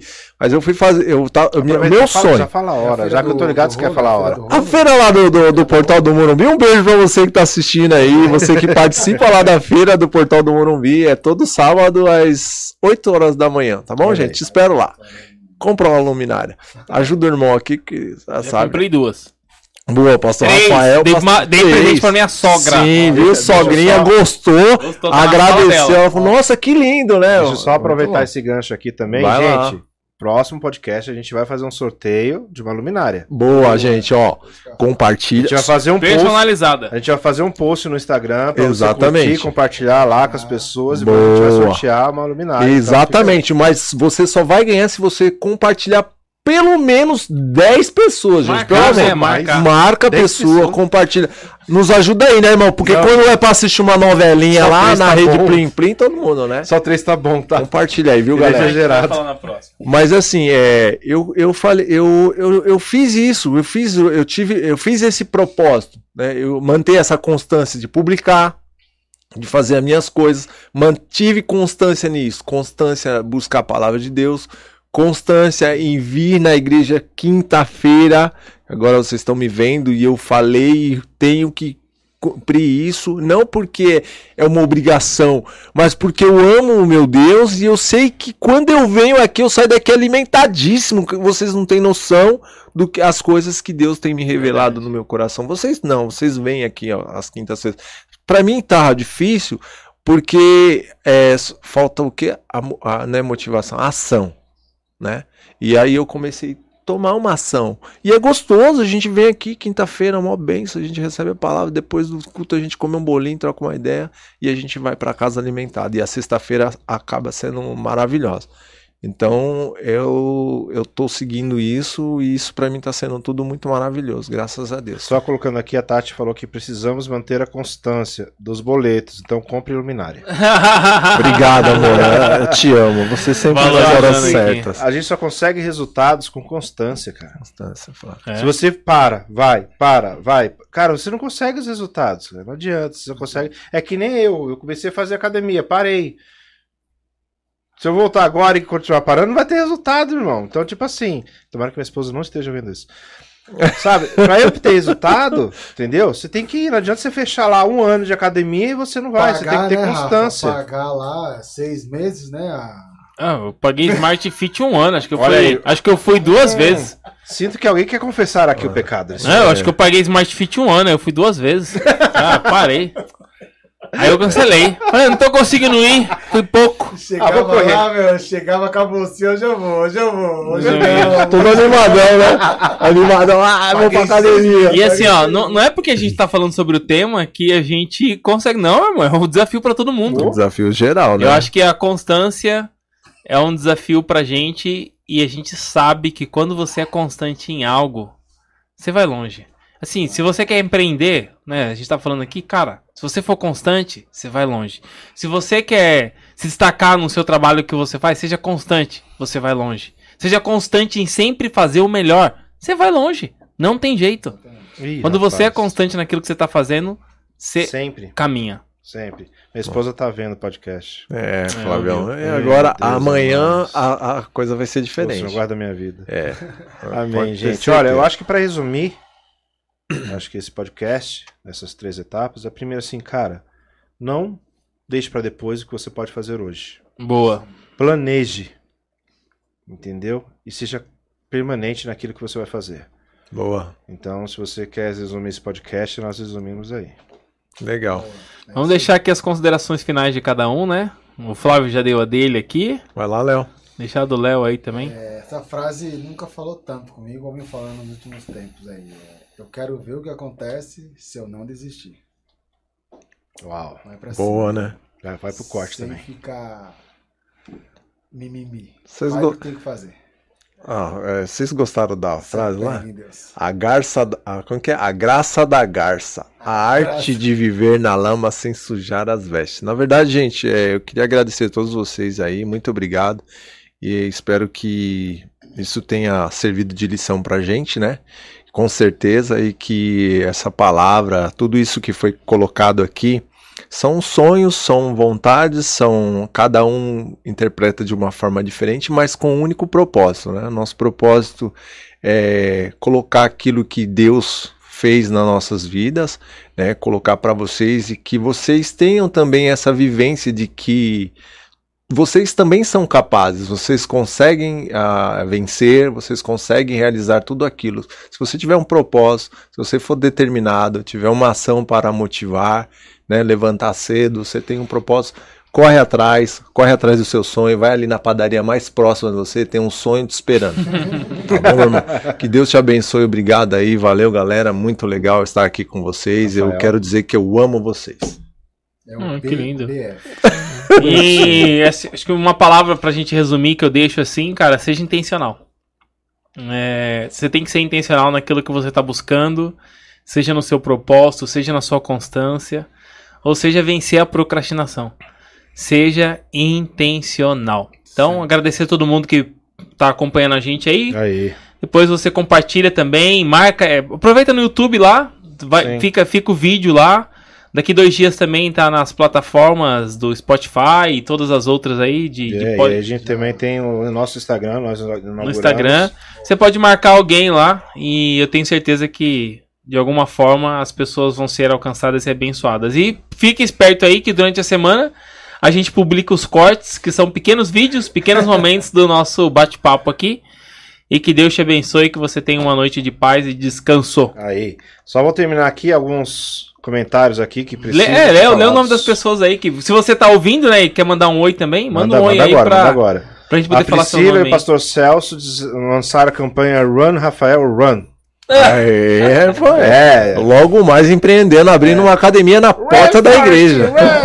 É, isso aí. Vamos lá agora aqui. Quem mais? É, realmente a minha esposa viu o podcast. Pastora Luiz está perguntando se chegou a pizza. Ainda não. Chegou? Chegou. Chegou não. Não chegou? Eu acho que Não o chegou? motoboy não tá constante. Paz. Também quem mais aqui? Mandar um abraço pra dona Sirlene, que acompanha a gente, a irmã Sirlene, Andrezão, pastora Luísio, a Pri, quem mais aqui? José Silva, o João Batista, fã. João Leandro. Batista, meu amigo, um forte abraço. Você, meu. a Gleivia, a Eliane Moreira, Tati Almeida, tem muita gente que participou aqui. Giovana Ângelo, Gustavo. Eliane Moreira, que é a sogrinha. demais. Gente, obrigado então por você ter acompanhado a gente aí. Todo mundo aqui já deu seu salve. Daqui a 15 dias nós estaremos aqui de novo. Amém? E aí não se esqueça, essa semana a gente vai colocar no nosso Instagram lá a promoção para sortear uma, A linda luminária. uma luminária. Isso aí, Pode galera. ser personalizada essa luminária? Então, a gente tem que ver, né? Que eu ainda tô contratando aí Mas uma vamos ter empresa uma pra luminária. vamos Nós ter uma, ter a luminária tem, é, querido. Vai orando aí, quem sabe não pode ser. Bora, viu, irmão? Vamos Vai. compartilhar isso aí, viu? Que- Só também aqui, gente, canequinhas. Boa. Deixa eu só pegar Ó. aqui. Da Porque tem marca, né? Até agora não vai estar cheio. É Dab Personal Art. A gente não leu no, no último, então Dab Personal Art. É isso aí, vou mostrar aqui, ó. A gente vai colocar no nosso Instagram lá pra você. É Se você isso aí. quiser caneca personalizada, vai estar lá. Tá bom? E a gente vai sortear uma personalizada. Tá, tá ouvindo, né, Boa. Denise? Tô- O que eu tô arranjando pra você. A gente vai linha, sortear viu? uma personalizada aí também, então fique esperto aí na, na- no nosso podcast, fique esperto aí nas redes sociais. Amém? Ô Flávio, e como que a gente tá. Como que tá sendo o Instagram? Como que é o Instagram da. Ah, é, Instagram, Águas Podcast. Boa, Procura lá. já- Ou podcast.iáguas, você vai achar a gente lá no, no Instagram. No YouTube, Águas Podcast, tá? A gente já tem lá o vídeo do apóstolo, cara, tá subindo cada dia. Eu não sei se ainda se é o Leandro ou o Rafael que tá assistindo esse podcast. A gente já, a gente já passou a marca de 400 Eu visualizações. confesso que eu já, eu já assisti umas 30 vezes. Eu, Também, eu se você assistiu o, o vídeo lá, gente, dá o joinha, compartilha, se inscreve, porque ah, ah, quando você curte, quando você compartilha, quando você comenta, cara, você engaja esse vídeo e o YouTube recomenda para outras pessoas. E a ideia é essa, é que a palavra de Deus alcance mais vidas e que elas sejam transformadas por este canal. Boa. Gente, um beijo do gordo Valeu, pra você. pessoal. Deus Valeu, gente. E até a próxima. Não esqueça do sininho, hein? Tchau, tchau. Cara, cadê essa